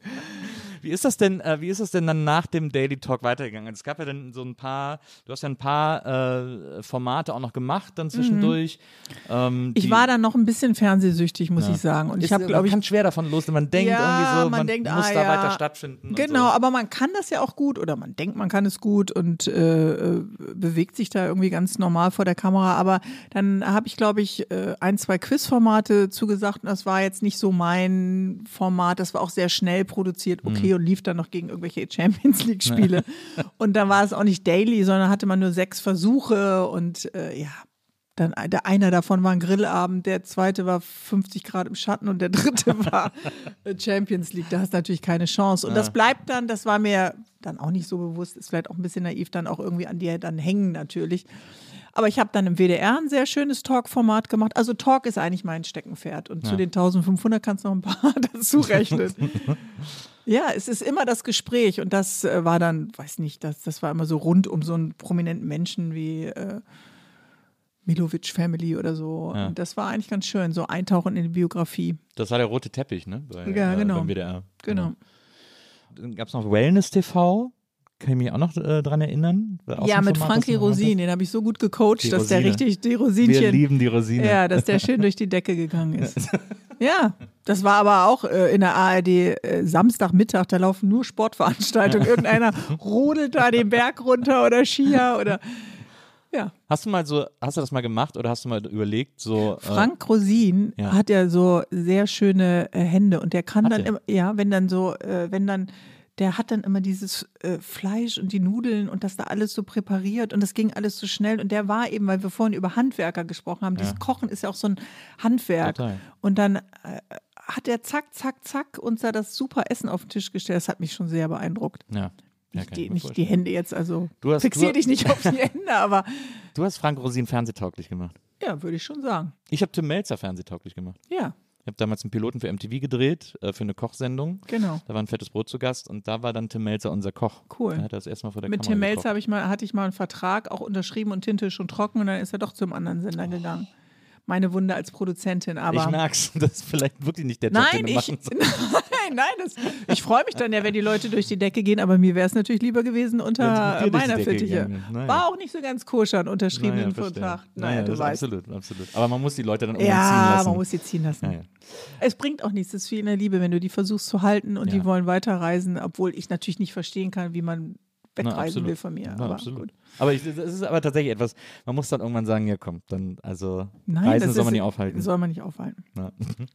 Also dann Hast diese, du mal produziert? Nee, ich, das wäre, ich glaube, es wäre ein Albtraum für alle Beteiligten. Also ich äh, kann, ich bin völlig unorganisiert. Äh, und Warum ich, bist du eigentlich? Ist das so, ein, äh, so eine Attitüde oder nee, bist du es überhaupt wirklich? nicht. Nee, überhaupt nicht. Also ich versuche auch wirklich oft aktiv dagegen anzugehen. Wirklich? Ja, aber Und was sagt dein Therapeut dazu? Äh, die, keine meine die Therapeutin gar hat gesagt, die alles aufgegeben. Okay. Die Ja, manchmal ist die es ja auch nur so- noch Kekse. Dieser- Alles gut. Nee, es ist, also ich bin jetzt nicht, es ist jetzt auch nicht auf einem, auf einem lebensunfähigen Level oder so. Also es ist schon, aber sowas wie eine Produktion, also etwas in einem großen Maßstab zu organisieren, das ist, da bin ich einfach nicht für äh, Abrechnung, nicht Bilanzen, für gemacht. Irgendwie so, ja. Personalfragen, Steuerfragen. Ja, sowas könnte ich niemals, also Nee. das würde über mir zusammenbrechen. So. Mhm. Und ich, ich bin irgendwie damit gut ausgelastet, mein eigenes Leben zu organisieren. Und deswegen wäre das ist schon anstrengend genug. Ja, das verstehe ich auch. Aber für mich war es immer, mich hat es ein bisschen beengt in der Kreativität, weil du dann Personalsorgen hast oder denkst, uh, vielleicht geht die Teamleiterin doch zum WDR Ja. und äh, die haben ja alle tolle Karrieren gemacht bei RTL und WDR, nach, nachdem die von uns weg sind. Äh, dann dachte ich immer, habe ich über ein Personalgespräch nachgedacht und dann gehst du anders in eine Sendung. Also von daher ähm, ist es besser, glaube ich, wenn man inhaltlich arbeitet, da frei zu sein. Ja. Ich habe zum Beispiel, zum Beispiel auch jemand, der extrem schlecht Nein sagen kann. Alleine das würde mir schon das Genick brechen, wenn ich irgendwas produzieren würde. Ja, das stimmt. Wenn der Regisseur noch äh, fragt beim Nachdreh, ob du da noch äh, künstlichen Regen Genau, und die ja. Palminsel hast. Ja, okay. ja, okay, mach, wenn das für die Szene wichtig ist. ja, genau. Schon die ganzen Produktionskosten gecrashed. Aber ich habe ja, ich hab ja dann noch äh, Regie studiert in München an der HFF, äh, nach, nach dem DSF sozusagen, Cool. äh, mit Mitte 20. Und da habe ich dann etwas, äh, also Regie ist ja auch, Äh, Moment mal, mit 17 warst du bei Viva, hast das Genau. vier Jahre gemacht, du bist ja schon 21. genau, dann noch vier Jahre DSF. Ja, also mit Mitte 25. 20. Genau. Okay. Äh, und dann bin, bin ich mit, dann bin ich, nach dem Ende vom DSF bin ich dann Vater geworden und dann ist er auseinandergegangen, wie es halt so passiert. Und dann äh, bin ich nach München an die HFF und habe da noch äh, Regie studiert. Was ja Wie auch meinst du das jetzt wieder so passiert? Willst du nochmal drüber reden? Das ist dann so auseinandergegangen. Moment mal, also noch, ist- noch sind wir in meiner Sendung. Wieder, also ich bin mit dem Vater meiner Kinder noch zusammen. Das passiert nicht einfach so. Ja, es war irgendwie, wir waren zu jung. Das war, Ah ja, das war schade. tatsächlich eine Altersfrage, glaube ich. Also so Mitte 20. Gut, ihr seid mir- ja jetzt immer noch jung, es kann ja noch was werden. Das stimmt. Also bei mir war es auch so, dass äh, ich äh, Mitte 20 und dann war gerade DSF vorbei und dann äh, hat meine Agentin, meine damalige Agentin, die ich auch sehr liebe, also es ist auch überhaupt keine kein Die war Diss der oder so. Trennungsgrund. Die hat aber dann zu mir gesagt, so, äh, die hat sich dann von mir getrennt und hat gesagt, irgendwie so, du Nils, ich weiß ehrlich gesagt nicht mehr, was ich bei dir noch managen soll. Da kommt einfach nichts mehr. Da kommen einfach keine Hart. Anfragen mehr. Also bei mir hart. war einfach wirklich, Hart. na, war einfach so Ofen aus. Also die hat dich noch nicht mal mehr angerufen, um dich zu trösten, sondern ja, das hat sie dann davor gemacht und dann Und was heißt das dann für einen Alltag äh, als Vater? Du musst ja auch dann bezahlen, ne? Das ist ja schon auch ein Druck. Ja, das, es gab halt dann zwischendurch mal irgendwelche Messemoderationen noch, äh, glücklicherweise von zwei, drei Leuten, die sich noch an mich erinnert haben Hm. und die da irgendwie Lust drauf hatten, was, wo, wo ich dadurch dann so ein bisschen was noch beitragen konnte zum Haushaltseinkommen. Aber meine damalige Freundin war gut im Geschäft, äh, Ja. die ist Schauspielerin. Und äh, die hat dann quasi die Hauptlast getragen. Ja. Die hat auch sehr früh wieder gedreht. Ich bin dann immer mit auf die Drehs und habe mich ums Baby gekümmert und so. Mhm. Aber das, da ist natürlich diese Beziehung auch dran zerbrochen, weil es ja auch noch so ein dummes, Du warst der Vorreiter der äh, Elternzeit. ja, es gibt aber ja auch noch so ein dummes patriarchales Verständnis von, äh, ich bin hier der Mann in der Beziehung und ich kann hier, ich bringe hier kein Geld nach Hause. Oh Gott, ich bin so ein Loser und so. Das ist Ja. ja auch noch so bescheuert. Ja. Das, Das ist schade. Ich glaube, äh, ich hoffe, dass sich das äh, äh, ändert und dass sich da die Grenzen und die engen Leitplanken hoffentlich verschieben. Ne? Die hat man ja in sich selbst und äh, werden ja und wurden ja auch immer lange von außen auf einen naja, dann projiziert. na, absolut. Ich glaube aber, dass ich das tatsächlich, also wenn ich mir meine Tochter angucke, ist jetzt 20. Mhm. In der Generation habe ich das Gefühl, läuft das schon sehr anders. Also Aber es ist ja auch schön, wenn man Jungeltern wird. Ich Ja, finde meine, ich äh, ich war jetzt keine äh, Teenage-Mom, ehrlich gesagt. äh, und äh, das finde ich eigentlich ganz schön, wenn du jetzt sagst, meine Tochter ist jetzt 20, Ja. äh, zu sagen, ja, du bist ja selber noch jung und ist ich doch ganz gut. Treffe mich immer mit der zum Essen und so und ist Ja. das ist irgendwie total schön. Ja, aber ich glaube, es unterschätzen dann doch äh, einige und darüber wird auch nicht so gesprochen, egal ob du jetzt in einer Serie oder sonst irgendwo für eine bestimmte Phase Erfolg hast. Und äh, wenn man 17 ist, ist man jetzt auch noch nicht so, dass man bei Viva so viel Geld beiseite legen kann, dass man damit locker äh, 120 werden kann, ja. Ähm, das äh, vergessen, glaube ich, dann auch einige, ne? Na, Siehst du? Und dafür ist eben so eine Hotelausbildung gut. das stimmt. da, äh, da hätte ich, da wäre ich dann auch natürlich sofort hin zurückgegangen. dann wär ich, wär ich, hätte ich noch das Interconti gestürmt. Äh, ja, im Grunde schon. Im Grunde schon, na, absolut. Gut, ich müsste an meinen Excel-Tabellenkenntnissen wahrscheinlich jetzt ein bisschen arbeiten müssen, aber ansonsten Du, im Grunde genommen Äh, ändert sich da nichts. Also sieht ein bisschen hallo. anders aus, aber Ja, Fenster zum Hof oder raus, vorne auf die Straße, das krieg ich noch hin. Ja, linke Tasche, rechte Tasche. Das, irgendwo kommt das Geld schon an. Ja. Du bist ja dann auf jeden Fall, äh, irgendwann ist es ja dann so gekommen, nachdem du auch verschiedene Sachen irgendwie gemacht hast und ausprobiert hast ähm, und auch verschiedene Formate gemacht hast, dass du diese, dass du eben äh, beim HR, äh, beim Hessischen Rundfunk gelandet bist, Mhm. äh, mit deiner, mit deiner Talkshow, äh, wo man ja, und das ist ja echt krass selten, dass man im Radio überhaupt noch äh, Sprechzeit bekommt, sozusagen. Wahnsinn, oder? Und da dann hast du dann direkt zwei Stunden bekommen. Ja, das waren am Anfang sogar vier. Oder Wirklich? die drei. Erste Stunde war gesellschaftspolitisches Thema der Woche und dann ein Gast, zwei Stunden. Und das ist einfach so eine schöne Insel. Ja. Ich bin auf der Insel der Glückseligkeit. Und ich habe ja Radio völlig unterschätzt, die Wirkung von Radio. Äh, Fernsehen kennen die Jüngeren jetzt nicht mehr. Da hat man so eine Fernbedienung in der Hand und zappt immer so hin und her. Aber Radio Du stellen bist, die auch, du bist auch noch aus der Generation, die noch zappt sagt. Das ist ja interessant. Zappen. Hat auch der, der Michael Mittermeier, der hat auch immer sein Programm. Das heißt, heißt zappt. sein, sein, Ja, sein immer, Buch heißt heißt das. Ja, ja. Ja.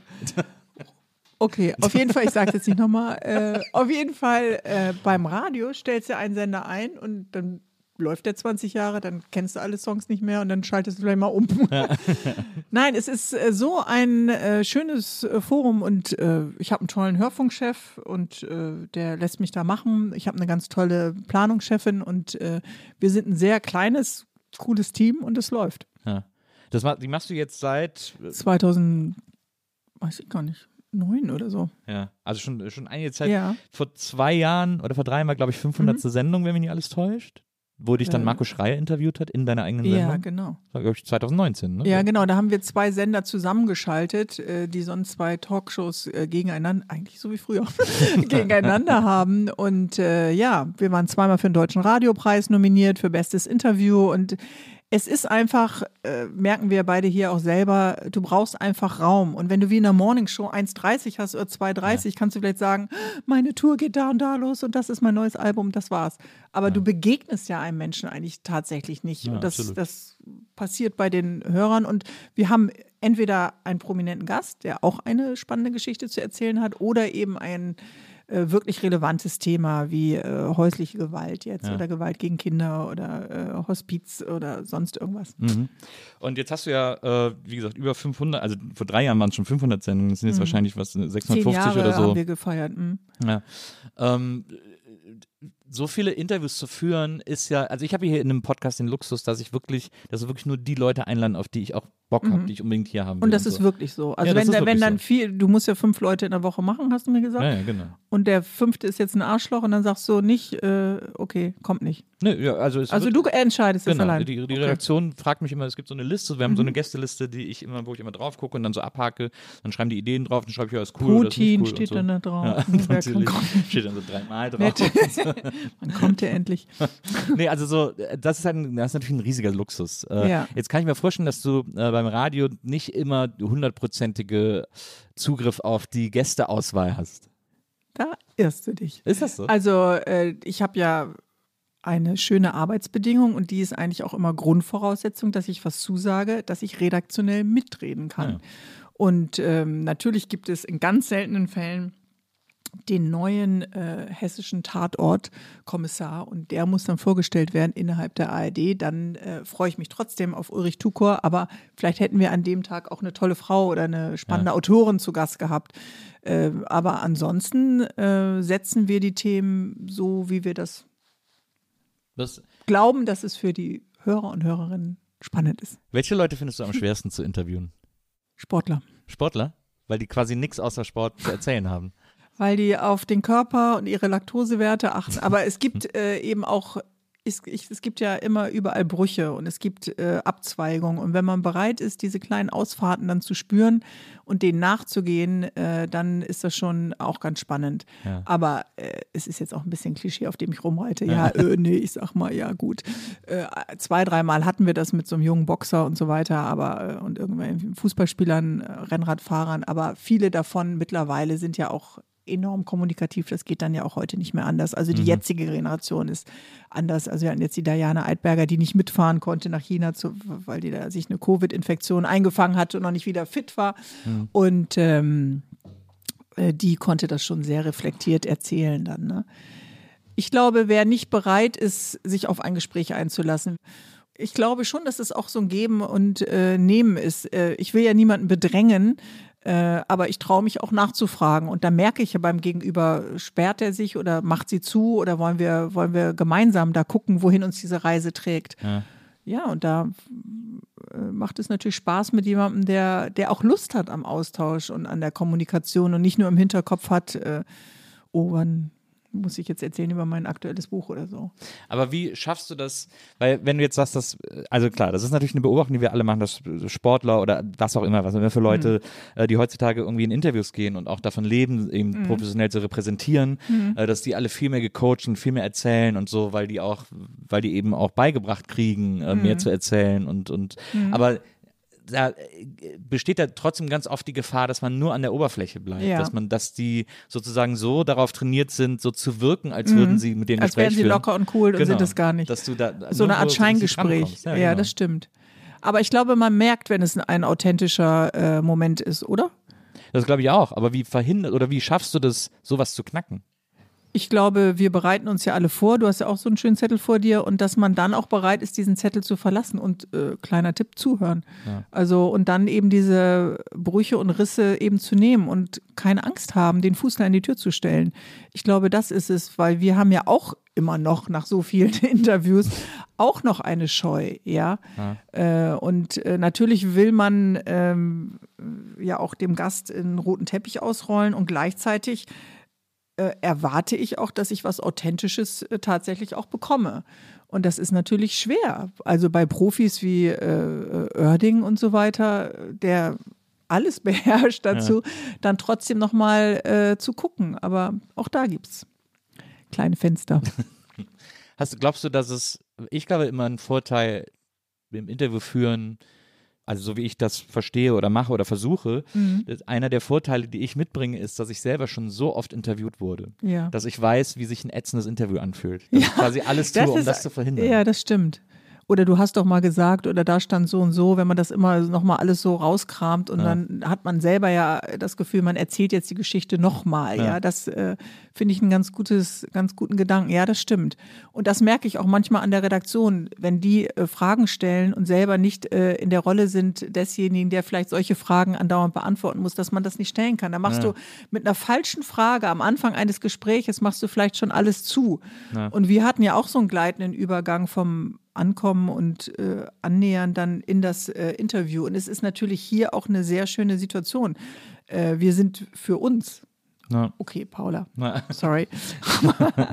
Aber äh, du hast jetzt nicht wie in einer Talkshow äh, in den dritten äh, Programm musst du noch äh, darauf Rücksicht nehmen und du weißt, du hast nur zehn Minuten. naja. Ich Ja, weiß, ihr absolut. schneidet das am Ende alles auf zehn Minuten zusammen, Natürlich, ja klar. So richtig eingedampft. warst du eigentlich damals bei, ist jetzt wirklich nur eine kleine, ein kleiner Nebenast, aber warst du damals äh, dabei bei diesem, ich glaube, das war ein Projekt von der KM in Köln, von dem, dieses No Talk, ja, So eine- ah, mit dem wunderbaren Roger Willemsen und Giovanni Di Lorenzo. so eine Show, wo quasi nur Talker Ja. saßen, die alle nicht reden durften. Ja. Das war super. Das war toll. Ja, das war, das Wir durften dann äh, in der Mitte war wie so eine Art Mini-Bällebad, äh, so zwei Kisten, wo man sich irgendwas rausnehmen durfte und dann konnte man da in so einer, keine Ahnung, Strohhalm oder Stoffpuppe rumspielen, aber äh, eigentlich hat es keiner gemacht. da saß aber es war Domian nicht mit drin und so. Domian, aber es war äh, nicht unangenehm. Also es war am Anfang äh, ganz sonderbar, aber nach kurzer Zeit war die Stille auszuhalten. Ja. Und das äh, war ja ein sehr erfolgreiches Projekt für Ja. diesen Kunststudenten, glaube ich, damals. Ne? Ja, war eine super Idee. War Super echt, Idee. Sehr, sehr Spaß gemacht. Hat der Alfred, glaube ich, dann mit Ja. äh, produziert. Ja, genau. Alfred Bierleck Genau. war auch noch dabei. So. Ja. Oh Mann. Auf jeden Fall, äh, ich mache das ja einmal im Jahr, um all diese Gespräche so ein bisschen von meiner Festplatte zu löschen, dass ich mir so einen Ort suche, wo ich nicht quatsche. Machst du das immer noch? Ja, mach ich Früher, immer äh, Machst du das immer noch im Kloster? Oder? Nö, das war damals nur so ein umgebautes altes Kloster. Das war ja direkt nach dem Unfalltod von meinem damaligen Freund. Ja. Äh, da hatte ich ja gerade die Produktionsfirma gegründet, da standen 60 Leute und die alle so, what? Was machst du jetzt? Ja, und da musste ich einmal mal kurz äh, raus und dann entscheiden, mache ich jetzt weiter, äh, starten wir das jetzt hier alles oder schmeiße ich alles hin und hör auf. Ähm, aber nee, das kann ja jetzt auch eine Nordseeinsel sein, wo einfach nichts los ist im November oder Ja. wandern gehen oder sowas. So, Aber ich glaube, dass das ganz gut ist, mal. Ihr habt ja früher auch immer äh, auf den Nordseeinseln Urlaub gemacht, Ja. als du noch in Bremen, äh, als in Bremen Ja. aufgewachsen bist. Schön Langeoog, Spiekeroog, keine Ja. Autos, äh, die keine Autoinseln. Keine Autoinseln. Ja. Ja, da war Norderney schon richtig verrückt. also wirklich, muss man, muss man wirklich sagen. Da sind nämlich Autos Peak. Peak Craziness. Ja, da habe ich dann während der Abi-Zeit immer gejobbt. Ich hab mal, ich hatte mal äh, eine. Darf ich mir einen Kaffee aber, nachschenken? ja, unbedingt. Äh, oder? gib dir mal die Kanne rüber. Ja, gib mir mal die Kanne rüber. Wir haben dir auch das Bild, haben wir extra für dich hingestellt. Ja. Äh, das ist äh, Billie Jean. Genau, Billie Jean. Und äh, Elton John. Oder Miss? Ellie, ja, ja, Miss Ellie, wie wir ihn nennen. Ja. Ähm, das äh, habe ich dir extra, weil ich hatte, wir stellen unseren Gästen immer gerne äh, Vorbilder oder Inspirationen oder Ja. Idole hin. Und dann habe ich so geguckt, wer so zu deiner aktiven Tenniszeit irgendwie große Tennisspielerin gewesen ist. Und da war ja Billie Jean gerade Mhm. Ja. tatsächlich Thema. Aber hatten die da, ey, hatten wir noch Holzschläger? Ja, stimmt. Aber weiß ich nicht. Holzschläger und Schwarz-Weiß-Fotos, Hilfe. oh Gott. ähm, aber, Gut, wenn wir über äh, die 90er reden, das ist schon ganz schön lange her, ne? Das stimmt. Äh, Wir denken ja immer, es ist fünf Jahre her, aber es ist wirklich äh, 30 Jahre her. Krass, dass du erst 17 warst. Aber ich hatte mal, ich, ich habe mich einmal hier in diesem Format sehr verbrannt. Hab ich ich habe mir einmal die Finger verbrannt. Ich hatte nämlich eine Politikerin hier.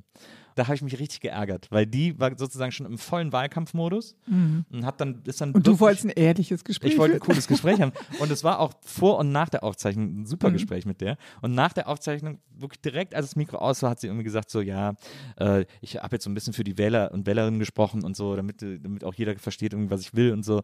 Und äh, da habe ich mich total geärgert, dass Mhm. ich das nicht geschafft habe, sie dazu zu bringen, während wir aufgenommen haben. Politiker ist schwer. Ja, Politiker ist echt schwer. Das schafft du, nur mein Mann. Das stimmt, das, das macht er mit einer Grandezza. Äh, Also das ist wirklich ähm, ähm, dieses, du musst so oft äh, nachhaken, nachfragen, bis da irgendwas mal kommt. Mhm. Ich glaube, das ist das Allerschwierigste. Ich hatte ja mal, das, daran erinnert sich keiner, auch eine politische Talkshow. weil, äh, auf NTV oder was? äh, N24. ah ja, N24. Und- Talk ohne Show. Genau, und da ging es mir eigentlich so die ganze Zeit wie dir auch. Ich hatte immer das Gefühl, ich komme nicht ran an die Menschen. Und der Neoprenanzug, den die schon innerlich tragen, Mhm. Ja. auf ihren Stimmbändern, ist so dick, den können wir gar nicht durchdringen. Und das äh, war sehr frustrierend. Und natürlich äh, will man ja auch nicht nur dafür da sein, dass sie dann ihre politischen ja, eben. Botschaften losblasen, aber eigentlich war es so. Ja. Und das macht dann äh, keinen Spaß. Aber diesen Menschen dahinter vorzustellen, klar, kannst du ja versuchen, wie äh, Michel Abdullahi macht ja dieses Taxiformat, Mhm. äh, wo dann äh, Politiker auch schon oft mal auf dem Rücksitz sitzen. äh, vielleicht, wenn man nochmal aus dieser üblichen Interviewsituation hinausgeht, aber im Wahlkampfmodus, Nils, no Es, chance. es ist ja auch ein bisschen, es liegt ja auch ein bisschen, ist auch ein bisschen eine Typfrage. Ich hatte auch Kevin Kühnert hier, Mhm. der ist ja zum Beispiel, der weiß ja auch, wo er hingeht und lässt sich dann auf sowas ein und so oder kann zumindest sehr gut tun, als wenn er sich auf sowas ich wollte gerade sagen, würde. vielleicht ist das dann auch Show, Ja, wenn du dich dann drauf einlässt für die Hörer. Was, wer ist denn dein typischer Hörer deines Podcasts Keine oder Ahnung, Hörerin? weil, weiß ich überhaupt nicht. Also kann ich, hier- ich würde Komm, sagen, nachts liegst du doch in deiner Star Wars Bettwäsche und analysierst deine Zahlen. klar, Oder aber da komme ich, komm ich trotzdem auf keinen grünen Zweig. ähm, ich weiß es wirklich. Ich würde sagen, es sind so 30-somethings, wie man so schön sagt, äh, die irgendwie äh, vielfältig interessiert sind. Wenn, Und ist, das ist hat das Kevin schon. Ist das eine Zielgruppe? Keine Ahnung. 30 something bestimmt. Sagen die auch noch Zappen? Nein. Auf jeden Fall wusste Dings, das. Dings, sind, glaube ich, auch Ja. viele meiner, meiner Und vor Hörer. allen Dingen ähm, äh, wusste Kevin bestimmt, der hat sich natürlich genau vorher ja. angeschaut, für welche Zielgruppe du das machst. Absolut. Das glaube ich Der auch. war vorbereitet. Ja, das glaube ich, glaub ich auch, dass der vorbereitet war. Aber dann ist es ja, aber dann ist es ja okay. Also wenn man sich so drauf einlässt, dass es so wirkt, äh, als wäre es, als würde sich jetzt wirklich ehrlich drauf einlassen, dann finde ich es auch wieder in Ordnung. Ja, obwohl du vielleicht, wenn die Haustür zu ist und er dann wieder weg ist, an deiner äh, Cola trinkst und dann denkst, hm, war der jetzt ehrlich? Habe ich den echten Kevin Kühnert kennengelernt? Geht das eigentlich äh, bei Christian Lindner noch? Gibt Oder es geht einen es auch? echten Kevin Gibt es Kühnert? ihn Das eigentlich? Ja, ja. Und der, ich meine, wenn man diese Lust und diese Leidenschaft, warum man sich engagiert und warum man sich einbringt, äh, vielleicht nochmal so knackt, äh, dann, dann vielleicht. Aber irgendwo hat er ja auch mal angefangen. Naja. Gut, kann man auch Philipp Amthor fragen, aber Den möchte ich nicht bei mir zu Hause haben. Ich war auch mal, als ich, das, da war, ich- war ich, glaube ich, 18 oder so, war ich in einer Sendung von deinem Mann, die dein Mann damals moderiert hat, Ah. äh, Michael Friedmann. Und das war im Hessischen Rundfunk, das hat er zusammen moderiert mit Luke Jochimsen. ja, Äh, das, 3, 2, 1. genau. Und da war ich zu Gast. Cool. Äh, da hat man ja immer Gäste gegenübergestellt. Da war ich und Ja. mir gegenüber war. Ähm, War das die Sendung, wo ihr so ganz eng mit den Knien nee, zusammengesessen nee, habt? da stand man an so Pulten und die so. saßen uns so gegenüber. Ähm, äh, also äh, Michael und, und Luke saßen uns gegenüber und ich stand daneben. Äh, jetzt komm ich auf die, die Grand Dame der FDP damals. Äh, Ah ja, äh, so weiße Haare, ne? Genau. Und die hat gerne hellblau getragen, fällt mir Genau. nicht ein Name jetzt. Äh, Ganz schlimm. super Frau, aber Ja. die war echt total toll. Die war wirklich auch liberal, genau. im besten Sinne. Absolut. Wie Und Gerhard hat man, Baum. Und hat man uns so gegeneinander natürlich ausgespielt, jung gegen alt und so. Wie sehen die jungen Leute die Welt, wie sehen die alten Leute die Welt? Und ich war halt mit 18, also ich wusste ja auch, ich kannte niemanden in diesem Raum, die waren alle sehr alt für mich. Und äh, ich habe aber dann halt so einen typischen Quatsch, den ich halt Da war, damals war mein, mein Mann so alt wie du jetzt, jetzt Ja. bist wahrscheinlich. Ja, wahrscheinlich. Und dann Oder sind wir aber danach mal alle irgendwo essen gegangen in Frankfurt, in so einem Restaurant. Und das war echt total nett. Da habe ich deinen Mann auch sehr lieben gelernt. Also nicht so wie du, aber Ja. ähm, da, äh, das war ein ganz toller Abend. Da Ja. denke ich auch noch super gerne zurück. Weil Der er ist auch so, nett. Er hat auch dann die ganze Zeit noch auf mich eingeredet und hat so, wollte mir so ein bisschen auf den Weg helfen, glaube ich. Hat irgendwie, ja, du musst aufpassen und du musst das und das machen und so. Aber es war super. War echt total gut. Hat ja funktioniert bei dir. Wirklich, musste ich mal ausrichten. Richtig gut gelaufen. Also mit 18 will man auch keine, es gibt so Zeiten im Leben, da sind Ratschläge einem nicht so wichtig, die man bekommt. Nee, ich denke manchmal, ich hätte mir den einen oder anderen Ratschlag auch schon so gewünscht. Also ich denke, äh, wenn ich irgendwie zu Hause mal angeklopft habe, da kam gar nichts zurück oder wenig. Und äh, es gibt ja auch so verpeilte Phasen und so Phasen, in denen du völlig äh, verloren eigentlich bist und dich fragst, wann komme ich an und wo, wo, wo lande ich mal. Das weiß natürlich keiner, wenn man 17 oder 18 ist, aber so nochmal Optionen vielleicht für eine Richtung vorgibt, das äh, hätte ich mir vielleicht schon gewünscht. Oder auch jemand mal, der mich an seiner Erfahrung teilhaben lässt. Aber das habe ich immer erwartet, zum Beispiel von meiner Familie, und das habe ich nicht bekommen. Ja. Na gut.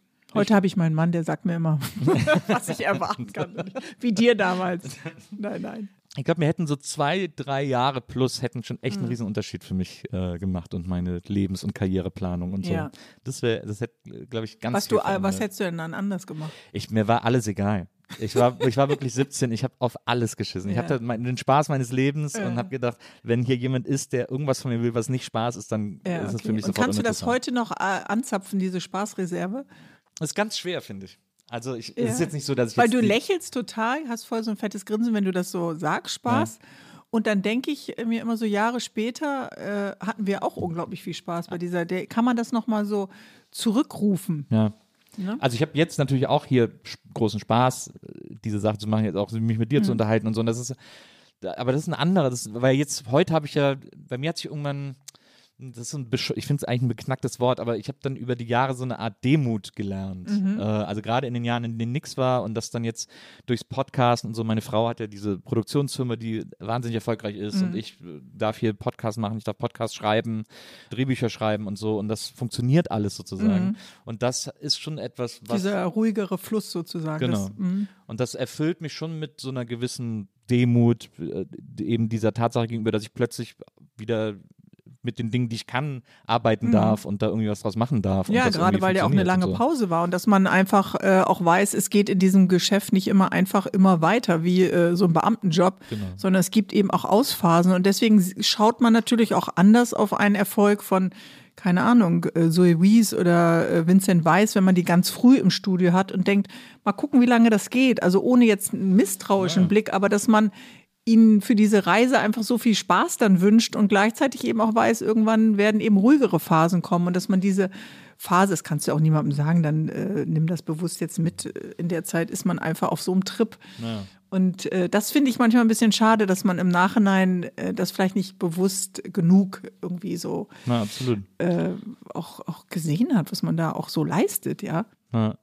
Aber on the other hand sehe ich heute sehr viele junge KünstlerInnen, die schon sehr früh sehr professionell sind und sehr Mhm. Zielstrebig sind. in Und die auch das Geschäft so. selber in der Hand haben Genau. und äh, die sich da wenig reinreden lassen von Genau. außen, von Managern und, so Und da, weiter. da denke ich dann manchmal, aber- Alles gut. Ja, zwar alles gut, aber bisschen mehr Spaß könnt ihr auch haben an dem, was ihr tut. Weil ich hatte wirklich, also für mich war Spaß die oberste Maxime und ich, also ich bin jetzt auch nicht so wehmütig. Wenn ich jetzt heute darauf zurückblicke, denke ich Ja. so, es war einfach auch eine saugeile Zeit für einen 17-Jährigen, plötzlich Ja. Fernsehstar zu sein. Ja, also genau. how, how good can it get irgendwie so. Ja, genau. Ähm, deswegen ist das schon okay, aber ja, ich denke, so, heute könnten die manchmal sich etwas lockerer machen und etwas mehr auch versuchen, das zu genießen. Ja, das war auch einfach so ein lustiger Schlüsselloch-Effekt immer bei euch da, ne? Bei Viva Ja, ja. weil man das Gefühl, machst du so die Tür auf, kommt dir so eine Riesenladung Spaß immer dann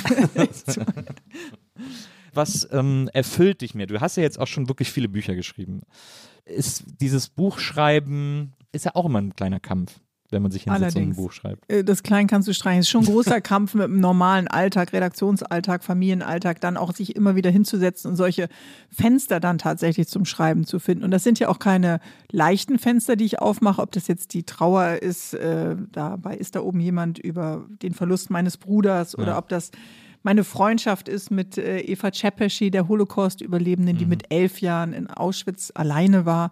Oder jetzt auch dieses Buch über Einsamkeit. Und dann merke ich manchmal, ähm, dazwischen liegen ja immer so drei Jahre, dass ich so auch einen Abstand brauche. Und dann findet mich ja so ein Thema und ich fange an, mich damit zu beschäftigen. Und dann ist es schon auch ein Ringen. Und dann ringt man ja auch in den Ferien in der, mit der Family dann und sagt, so, jetzt muss ich mal schreiben, muss das Kapitel zu Ende. Und dann will man aber eigentlich auch irgendwie an See und so. Und das, äh, und das geht inhaltlich nicht voran oder man galoppiert in die falsche Richtung oder es ist so emotional, dass es dich dann auch überwältigt. Aber am Ende ist es der Umgang mit Worten und mit einem, einem Gegenüber, einem Thema oder auch Menschen. Und von daher bin ich dann auch da zu Hause. Das äh, bleibt ja letztendlich, ob ich jetzt ein Radiointerview mache oder einen Text schreibe. Aber man braucht halt, äh, ja, einfach die innere Ruhe. Und da kannst du noch so oft den Schreibtisch aufräumen. Irgendwann musst du in die Tastatur hacken. Ich finde beim Schreiben, also ich habe ich hab ja auch zwei Bücher geschrieben, jetzt schreibe ich gerade ein neues. Also erstmal funktioniere ich nur auf Deadline. So, ich fange sehr kurz Ah, ja, vor der okay. Deadline an irgendwie. Okay. Wie kurz? Oh, Ja. Also unterschiedlich. Ja, ich habe einmal ein Buch gemacht, das war so eine Textsammlung, da ging's. Äh, da habe ich die ganze Zeit quasi Texte geschrieben und dann bei meinem, bei meinem anderen Buch, da Mhm. äh, hatte ich, das war so eine Art Reisebericht und da äh, habe ich mir äh, schlauerweise unterwegs sehr viele Notizen gemacht und dann habe ich die so äh, wirklich chronologisch durchgeblättert und so ausgeschmückt sozusagen Mhm. Ja. und konnte die so gut Da warst du vorbereitet. das stimmt, da war ich äh, überraschend vorbereitet. Aber Ja. da habe ich dann auch sehr, habe ich glaube ich zwei Wochen vor Abgabe äh, angefangen. Oh mein Gott.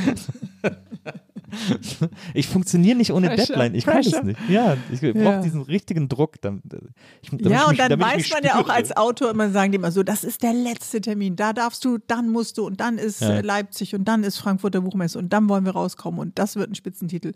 Und dann denkst du, okay, aber ihr habt doch bestimmt noch irgendwo auch eine kleine Autorenreserve eingeplant. Ich hatte ein, das erste Mal äh, jetzt äh, äh, war es bei der Einsamkeit, wo ich auch dachte, äh, da kam dann Corona und dann irgendwas, dann waren wir wirklich alle plötzlich einsam, mehr oder weniger. Die Jobs waren alle weg und von 100 auf 0 und dann konnte ich nicht mehr schreiben. Also Ja. dann war man plötzlich wieder mit Kochen und Homeschooling und äh, diese ganze Situation, da habe ich einfach zwei Monate verloren. Ist so. Ist denn, ist, Ist dann auch so. Und äh, wenn es ja auch ein authentischer Text werden soll und äh, da habe ich ja auch meine eigenen Einsamkeitsinseln jetzt bei Abas Geheimnis nochmal betrachtet, dann äh, kannst du dich da auch nicht so drängen. ja. Und da habe ich, waren die sehr nett vom Verlag. Danke nochmal. Wie, äh, wie schwer ist das denn, einen Roman zu schreiben im Gegensatz zum Sachbuch? Du hast ja zum Beispiel auch dieses Gesprächsbuch, äh, Ja. hast ja quasi äh, Sophie Passmann vorweggenommen. äh, Ja. mit, äh, äh, mit alte weise Männer hast du vorher schon gemacht. Äh, So Weiß Sophie das eigentlich? so ein Gesprächsbuch, das ist ja, ist Ja. nicht weniger kompliziert, aber es ist ja sozusagen eine, ein externer Einfluss, den man da nutzen kann. Mhm. Ja, Äh, genau. Und wenn du einen Roman schreibst, dann musst du ja alles aus dir schöpfen. Mhm. So. Was ist davon komplizierter?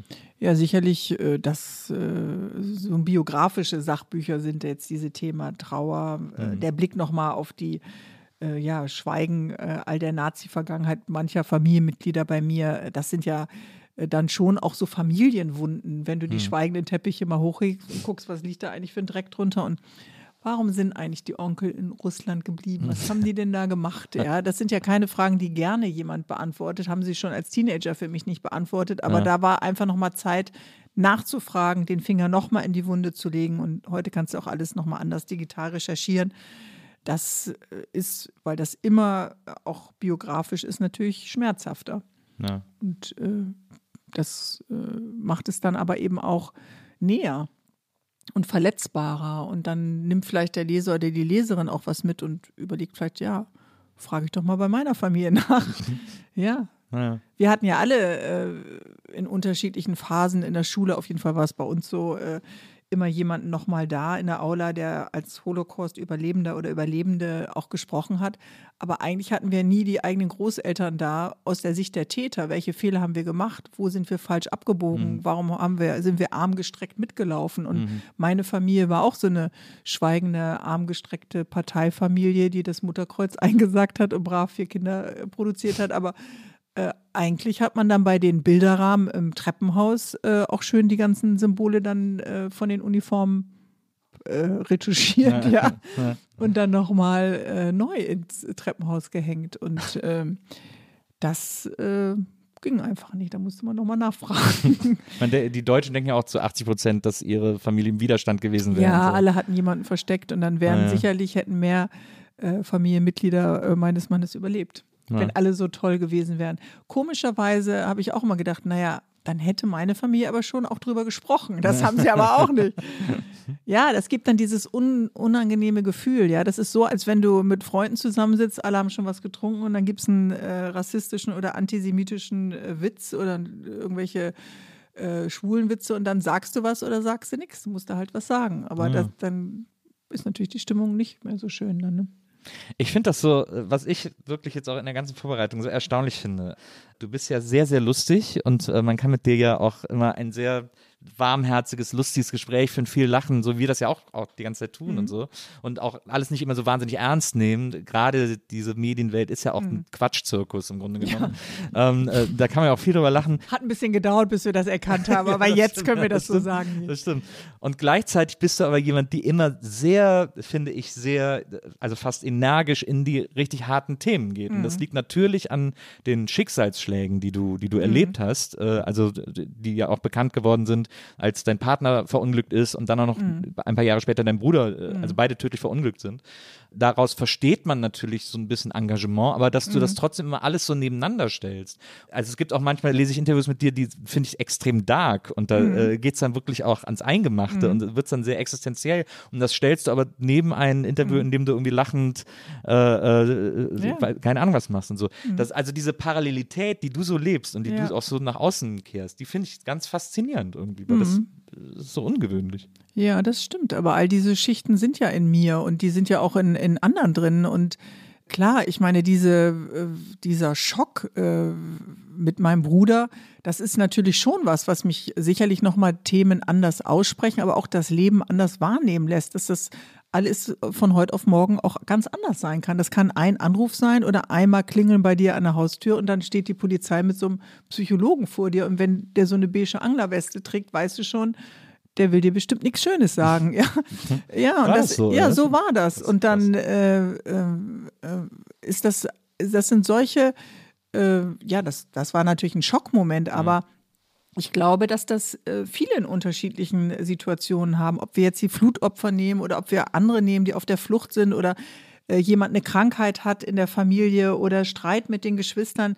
Äh, wir tragen alle irgendwelche unsichtbaren Narben, glaube ich, mit uns rum. Und meine Narbe, Trauer, sieht man jetzt nicht so. Und ich habe dadurch auch nicht meinen Humor verloren. Ehrlich gesagt hat, hat mich dieses Lachen auch in ganz vielen Situationen auch retten können. Also ich bin jemand, der gerne lacht. Ich lache nicht Situationen weg oder ich verlache nichts oder ich lache auch nicht gerne jemanden aus oder über Leute. Es gibt ja auch so ein verächtliches Lachen.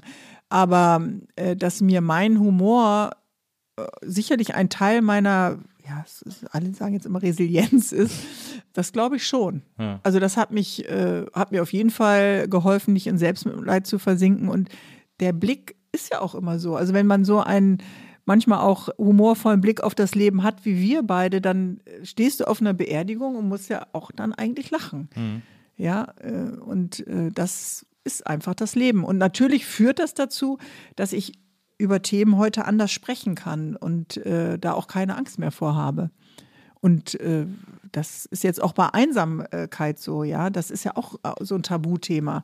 Und natürlich äh, können Frauen zu mir sagen, ja, ich habe abgetrieben oder sogar so über so ein schlimmes Wort wie Menopause kann man äh, reden oder äh, über einen verkackten Urlaub. Aber dass dir jemand zu dir sagt, ich bin einsam, äh, gibt es ja eigentlich gar nicht. Ja. Das ist ja so eine schlimme äh, Aussage. So da hast du ja ist sofort das das. Gefühl, der kettet sich bei dir an deinen Fußsohle an und du musst dich um den kümmern. Ja? Wie so ein Rucksack, den du nicht mehr so abschütteln willst. Ja.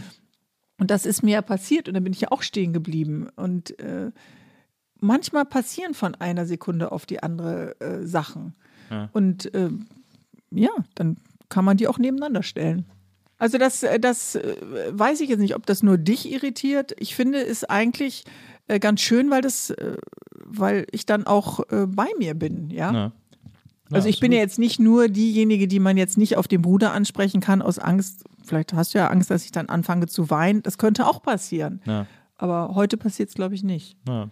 Ich, also ich, ich habe mich jetzt, ich habe mich jetzt wirklich durch dieses ganze Interview gewunden, bis ich mich getraut habe, dich darauf anzusprechen. Also weil ich, Nee, jetzt echt? ja, weil ich aber auch gar nicht gut mit solchen Themen umgehen kann, weil ich irgendwie, ich finde das und das ist ja wahrscheinlich, also deswegen habe ich jetzt so viel gelernt, auch in dieser Vorbereitung, auch durch den, durch die Art, wie du damit umgehst, weil es ist ja eigentlich bescheuert, weil wir reden über alles Mögliche. Wir Mhm. reden darüber, wie du aufgewachsen bist, wie du zur Schule gegangen bist und so. Und das habe ich ja alles mit meinem Bruder geteilt. Das ist ja einer der wenigen Lebenszeugen, die ich habe, der dieses Nest, dieses verrückte, schweigende Nest ja auch kennt. Und der war ja nicht nur mein Bruder, der war auch mein bester Freund und Kumpel und Hatte dann auch deine Produktionsfirma Produktionskollegen. Wir haben gemacht, genau, zusammen ja. gewohnt, als mein Freund da leider ja auch tätlich verunglückt ist. Und dann ist er bei mir eingezogen, dann waren wir auch wieder eine WG. Und natürlich, am Anfang des Gesprächs hast du gesagt, ich habe drei Geschwister. Und dann denke ich sofort, wie geil ist das denn? Ja, du hast drei Geschwister. Okay, die können jetzt auch noch bescheuerterweise alle Handwerker und du hast da total versagt.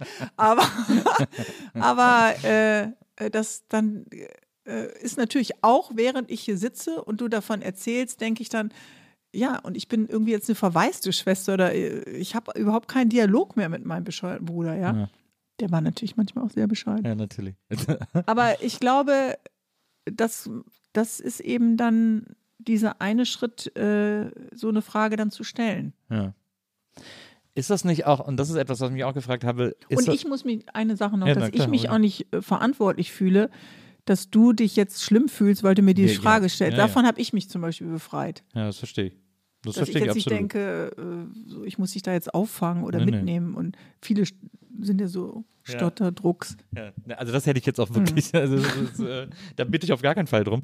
Aber was ich, ich dann eben quasi nochmal auf so einer seltsamen Ebene zusätzlich schwierig oder besonders hart mir vorstelle, ich kenne es ja nicht, kann es ja nur von außen betrachten, ist, dass du ja dann sozusagen auch direkt äh, nicht nur von dem Mann in der beigen Anglerweste äh, konfrontiert wurdest, Mhm. sondern dass er dann auch direkt in den Boulevard geht, äh, wo du dich dann auch nochmal auf so einer totalen Scheißebene damit auseinandersetzen musst. So. Und da, Mhm. Das habe ich erst gar nicht wirst. gesehen. Ich habe hinterher erst gesehen, dass dann schon der Unfall eher in den Medien war, dass dann jemand sagte, so, da wurde die äh, A9 bei Prignitz gesperrt, weil da ein Unfall war. Und dann waren da Bilder von diesem Unfallwagen schon am Nachmittag äh, drin. Da wusste ich das noch gar nicht. Die kamen erst nachts, weil äh, mein Bruder hat ja mit seiner Freundin in der Schweiz gelebt, also sind die erst in die Schweiz und dann aber zu mir. Und äh, das hat alles so lange gedauert, da war das schon im Grunde online, Ja. Ohne dass man da den Namen wusste. Das war dann hinterher. Aber das, äh, ehrlich gesagt, darum, da hatte ich andere Sorgen, als jetzt zu gucken, zu checken, was da äh, Nee, online nee, alles ja, so ja, aber dass, die, dass Aber dann irgendwie. Äh, dass auch das nicht privat ist, dass es im Grunde Bilder über diesen Unfall äh, gibt und dass man das sich davor nicht schützen kann, dass sowas gleich rausgeht, das finde ich eigentlich ganz schwierig. Ja. Oder dass man, keine Ahnung, äh, heute kann man das ja aber so ein Konto mal, Facebook-Konto auch mal löschen kann oder äh, sonst irgendwas, ja. Ja, aber so, weil ich, ich denke dann zum Beispiel auch an, äh, an Charlotte Roach oder so, die ja dann auch so sehr Mhm. Ja. hart von so Bildleuten Ja. irgendwie genervt wurde Ja. und, und da sich so sehr stark gegen zur Wehr gesetzt hat und so. Genau, und da lernt man natürlich nochmal äh, in so einer Situation sich dann abzugrenzen und, und dann auch zu schützen und zu gucken, was sage ich jetzt oder was sage ich nicht. Und dann finde ich, es ist einfacher, wenn ich äh, dann anfange, die Notizen, die ich mir in dieser Trauerphase gemacht habe, mit eigenen Worten zu benennen, als dann, jetzt sind ja auch schon ein paar Jahre ins Land gegangen, als es jetzt so auszusprechen oder direkt dann so ein Interview zu geben oder so. Das, äh, glaube ich, passt dann auch nicht. Man muss ja erstmal gucken, was passiert mit dir da. Das ist ja so ein, wenn dir der Boden unter den Füßen weggezogen wird, dann weißt du ja auch nicht, wie du selber reagierst. Das weißt du heute nicht. Wenn du morgen so eine, Gott behüte, schlimme Nachricht bekämst, ja. Und du weißt nicht, was dich dann auch wieder aufbauen kann. Und dein Verhältnis zu ganz vielen Menschen ändert sich ja. Dann erwartest du vielleicht von deinen besten Kumpels, gehe ich jetzt mal von aus, dass du zwei hast. Ja, ich habe hab viele beste Kumpels. ja. Aber nicht die äh, im Netz. Ich meine die richtigen. Ja, nee, aber ich bin doch nicht so streng mit. Nein, nein, nein, nein, okay. Äh, immer dieses, Nein, man darf aber- nur einen besten Freund Nein, haben oder nein, so, da das ist so. gut. Nein, aber dass du dann zum Beispiel was erwartest, äh, äh, kann ja sein, kommt so ein Gefühl hoch und du erwartest, die sind da oder die kochen für dich oder Ja. die melden sich oder die trauen sich das anzusprechen, wie geht's dir gerade? Und da erlebt man ja auch ganz überraschende Dinge, ja. Dass dann jemand verstummt, von dem du eigentlich denkst, der oder die ist dir nah. Und äh, da gibt es so viele Irritationen und äh, ja, dann waren da meine Eltern, die waren natürlich auch völlig äh, aus der Bahn äh, geworfen. Und eigentlich funktionierst du am Anfang und dann äh, kommst du erst Wochen und Monate später dazu, was zu fühlen. Ja. Das ist das Erstaunliche. Dann ist es ja vor allem auch erstaunlich, dass du dann ins Kloster gegangen bist und dann irgendwie mit der Produktionsfirma losgelegt hast. Mhm. Äh, äh, obwohl das irgendwie, das war ja bei deinem Freund, äh, nach deinem Freund, glaube ich. Also dann hast du dich wahrscheinlich so in die Arbeit gestürzt, auch so ein bisschen, um dich abzulenken oder? Ja, und nicht nochmal, um, sondern um etwas zu machen, was ich kann und was Ja. ich auch gerne mache, wo ich mich aufgehoben gefühlt habe und dann, äh, ja, einfach auch, äh, das klingt total bescheuert, aber Alltag und diese Routine schafft irgendwie wie so eine innere Ruhe oder eine Sicherheit, so eine Leitplanke, überhaupt aufzustehen und rauszugehen. Andere sind dann vielleicht depressiv und ziehen sich die Bettdecke über den Kopf. Ich habe dann gedacht, naja, dann gehst du lieber arbeiten. Aber ich habe zum Beispiel gemerkt, wie dünn das Eis ist, wenn dann jemand, äh, das Thema Tod kam ja auch äh, in den Formaten dann vor, Ja. darüber gesprochen hatte, äh, dass mir dann sofort äh, der Tränenspiegel natürlich äh, stieg oder ja, das ähm, ist natürlich, selbst wenn man Kinder hat, sprichst du ja anders über Kinder. Wenn du Erfahrung von Trauer hast, spreche ich da heute anders drüber. Ja. Das ist auch eine äh, Bereicherung natürlich für die Begegnung mit Menschen, aber ähm, mir hat Alltag geholfen. Also äh, das habe ich jetzt äh, ja leider zwei oder auch schon dreimal so erlebt, aber dass, dass äh, so eine Routine gar nicht schlecht ist. Ja. Ja, ich finde das ja, ich finde das ja, wie gesagt, ganz bewundernswert, dass du da so viel äh, dann draus machst. Also quasi Mhm. auch äh, dein ganzes Engagement, auch fürs äh, Kinderhospiz Mhm. und so weiter und so fort. Das scheint sich ja auch alles daraus zu nähren Trauerland auf eine so, gewisse ja, Art. Ja, ja, genau, dass genau. du, dass du dich mit diesem Thema Tod sehr angstfrei beschäftigst. Ja, genau. Ich glaube, dass es vielen Angst macht, aber ich kann nur sagen, wenn äh, ihr mit jemandem zusammenlebt und solltet ihr auf jeden Fall alle eure Papiere geordnet haben. Ja. Weil wenn da 38.000 Kartons ankommen und du fängst erstmal an zu gucken, wie lautet denn der IBAN oder wie ist der Code fürs Handy, das äh, klingt total nervig und das sage ich jetzt einem organisierten Typen, dass man so einen Ordner hat, den man so rausholen kann, wo man alles weiß, da ist alles äh, drin. Hast du das, hast du das alles, hast du Hab ich jetzt alles. Ja. Hab auch, so mit, alles. auch so mit Testament und sowas Alles, alles. Ja. alles geregelt. Muss man das so beglaubigen lassen? Man, Ja. Das heißt auch, man kann das doch einfach Notariell. so schreiben. Kannst du auch, aber dann schön mit Datum und richtiger Unterschrift. Ah, okay, gut. Gut zu wissen. Siehst du, haben wir auch noch einen praktischen. Ja. Haben wir noch einen Service, Service-Teil hier in dem Podcast. Ja, ja. Ihre Trauerberater Nils und Bärbel, kommen Sie zu uns, wenn das Leben über Ihnen zusammenbricht. Was glaubst du, wo die Reise noch hingeht? Hast du eine Idee, wo die Reise noch hingeht? Oder gibt es was, was du unbedingt noch machen willst? Kann ich jetzt so gar nicht sagen. Also ich würde mir wünschen, dass äh, das so weitergeht, dass man in seinem eigenen kreativen Bereich sich seine Fenster schaffen kann, wie die mit diesem Podcast-Format. Das finde ich wirklich schön. Dass äh, die Diskriminierung von älteren Frauen auf dem äh, Screen auch aufhört. Ja. Das wäre auch ganz schön. Und ansonsten, ja, hoffe ich einfach noch auf viele tolle Bücher, dass Avas Geheimnis angenommen wird von Leser und Leserinnen. Ja. Und äh, ich bin einfach äh, neugierig und ich glaube, das ist ein ganz guter, guter Start für jeden Tag. Ja, glaube ich auch. Das Leben zu spüren und dir das so um die Ohren äh, wehen zu lassen. Ja, und es gibt einfach tolle Geschichten auch da draußen. Das stimmt, und die hören nicht auf. Also irgendwie hat Ja, die ist ja meisten eine- Leute, das ja- hast du ja in diesen sieben Jahren Talk gelernt, jeder hat irgendeine spannende Geschichte zu erzählen. Das glaube ich wirklich. Ja. Und ich glaube, eben danach äh, sind wir abgelöst worden von geskripteten Formaten, dass das echte Leben äh, wirklich nach wie vor das Faszinierendste ist. Ja, das glaube ich auch. Eine letzte Frage noch. Du hast mal vor ein paar Jahren gesagt, du glaubst nicht an eine Frauenquote. Hat sich deine Meinung geändert? Wo habe ich das denn gesagt? Weiß Also- ich gar nicht mehr. Also ich denke schon, dass man das jetzt in vielen Bereichen ja auch zum Glück durchgesetzt hat bei Regie. Ich glaube, wenn man all die Zahlen sieht, äh, dass immer noch weniger Frauen im Feuilleton die Bücher besprochen werden als Ja. von Männern.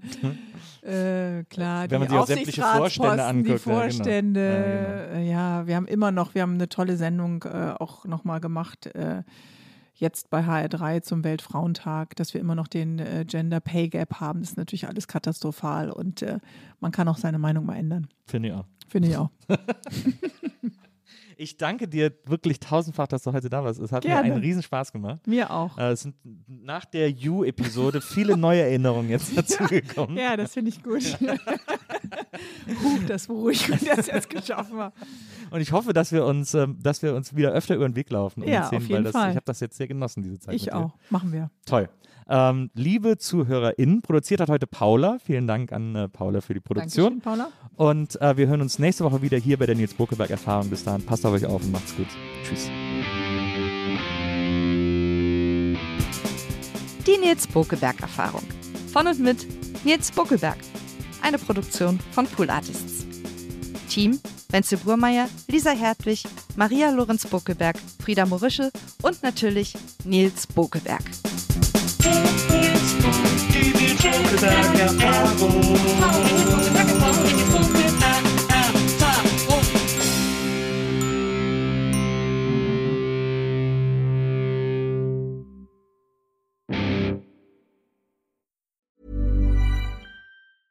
Planning for your next trip? Elevate your travel style with Quince. Quince has all the jet setting essentials you'll want for your next getaway, like European linen, premium luggage options, buttery soft Italian leather bags, and so much more. And is all priced at 50 to 80% less than similar brands. Plus, Quince only works with factories that use safe and ethical manufacturing practices. Pack your bags with high-quality essentials you'll be wearing for vacations to come with Quince. Go to quince.com slash pack for free shipping and 365-day returns.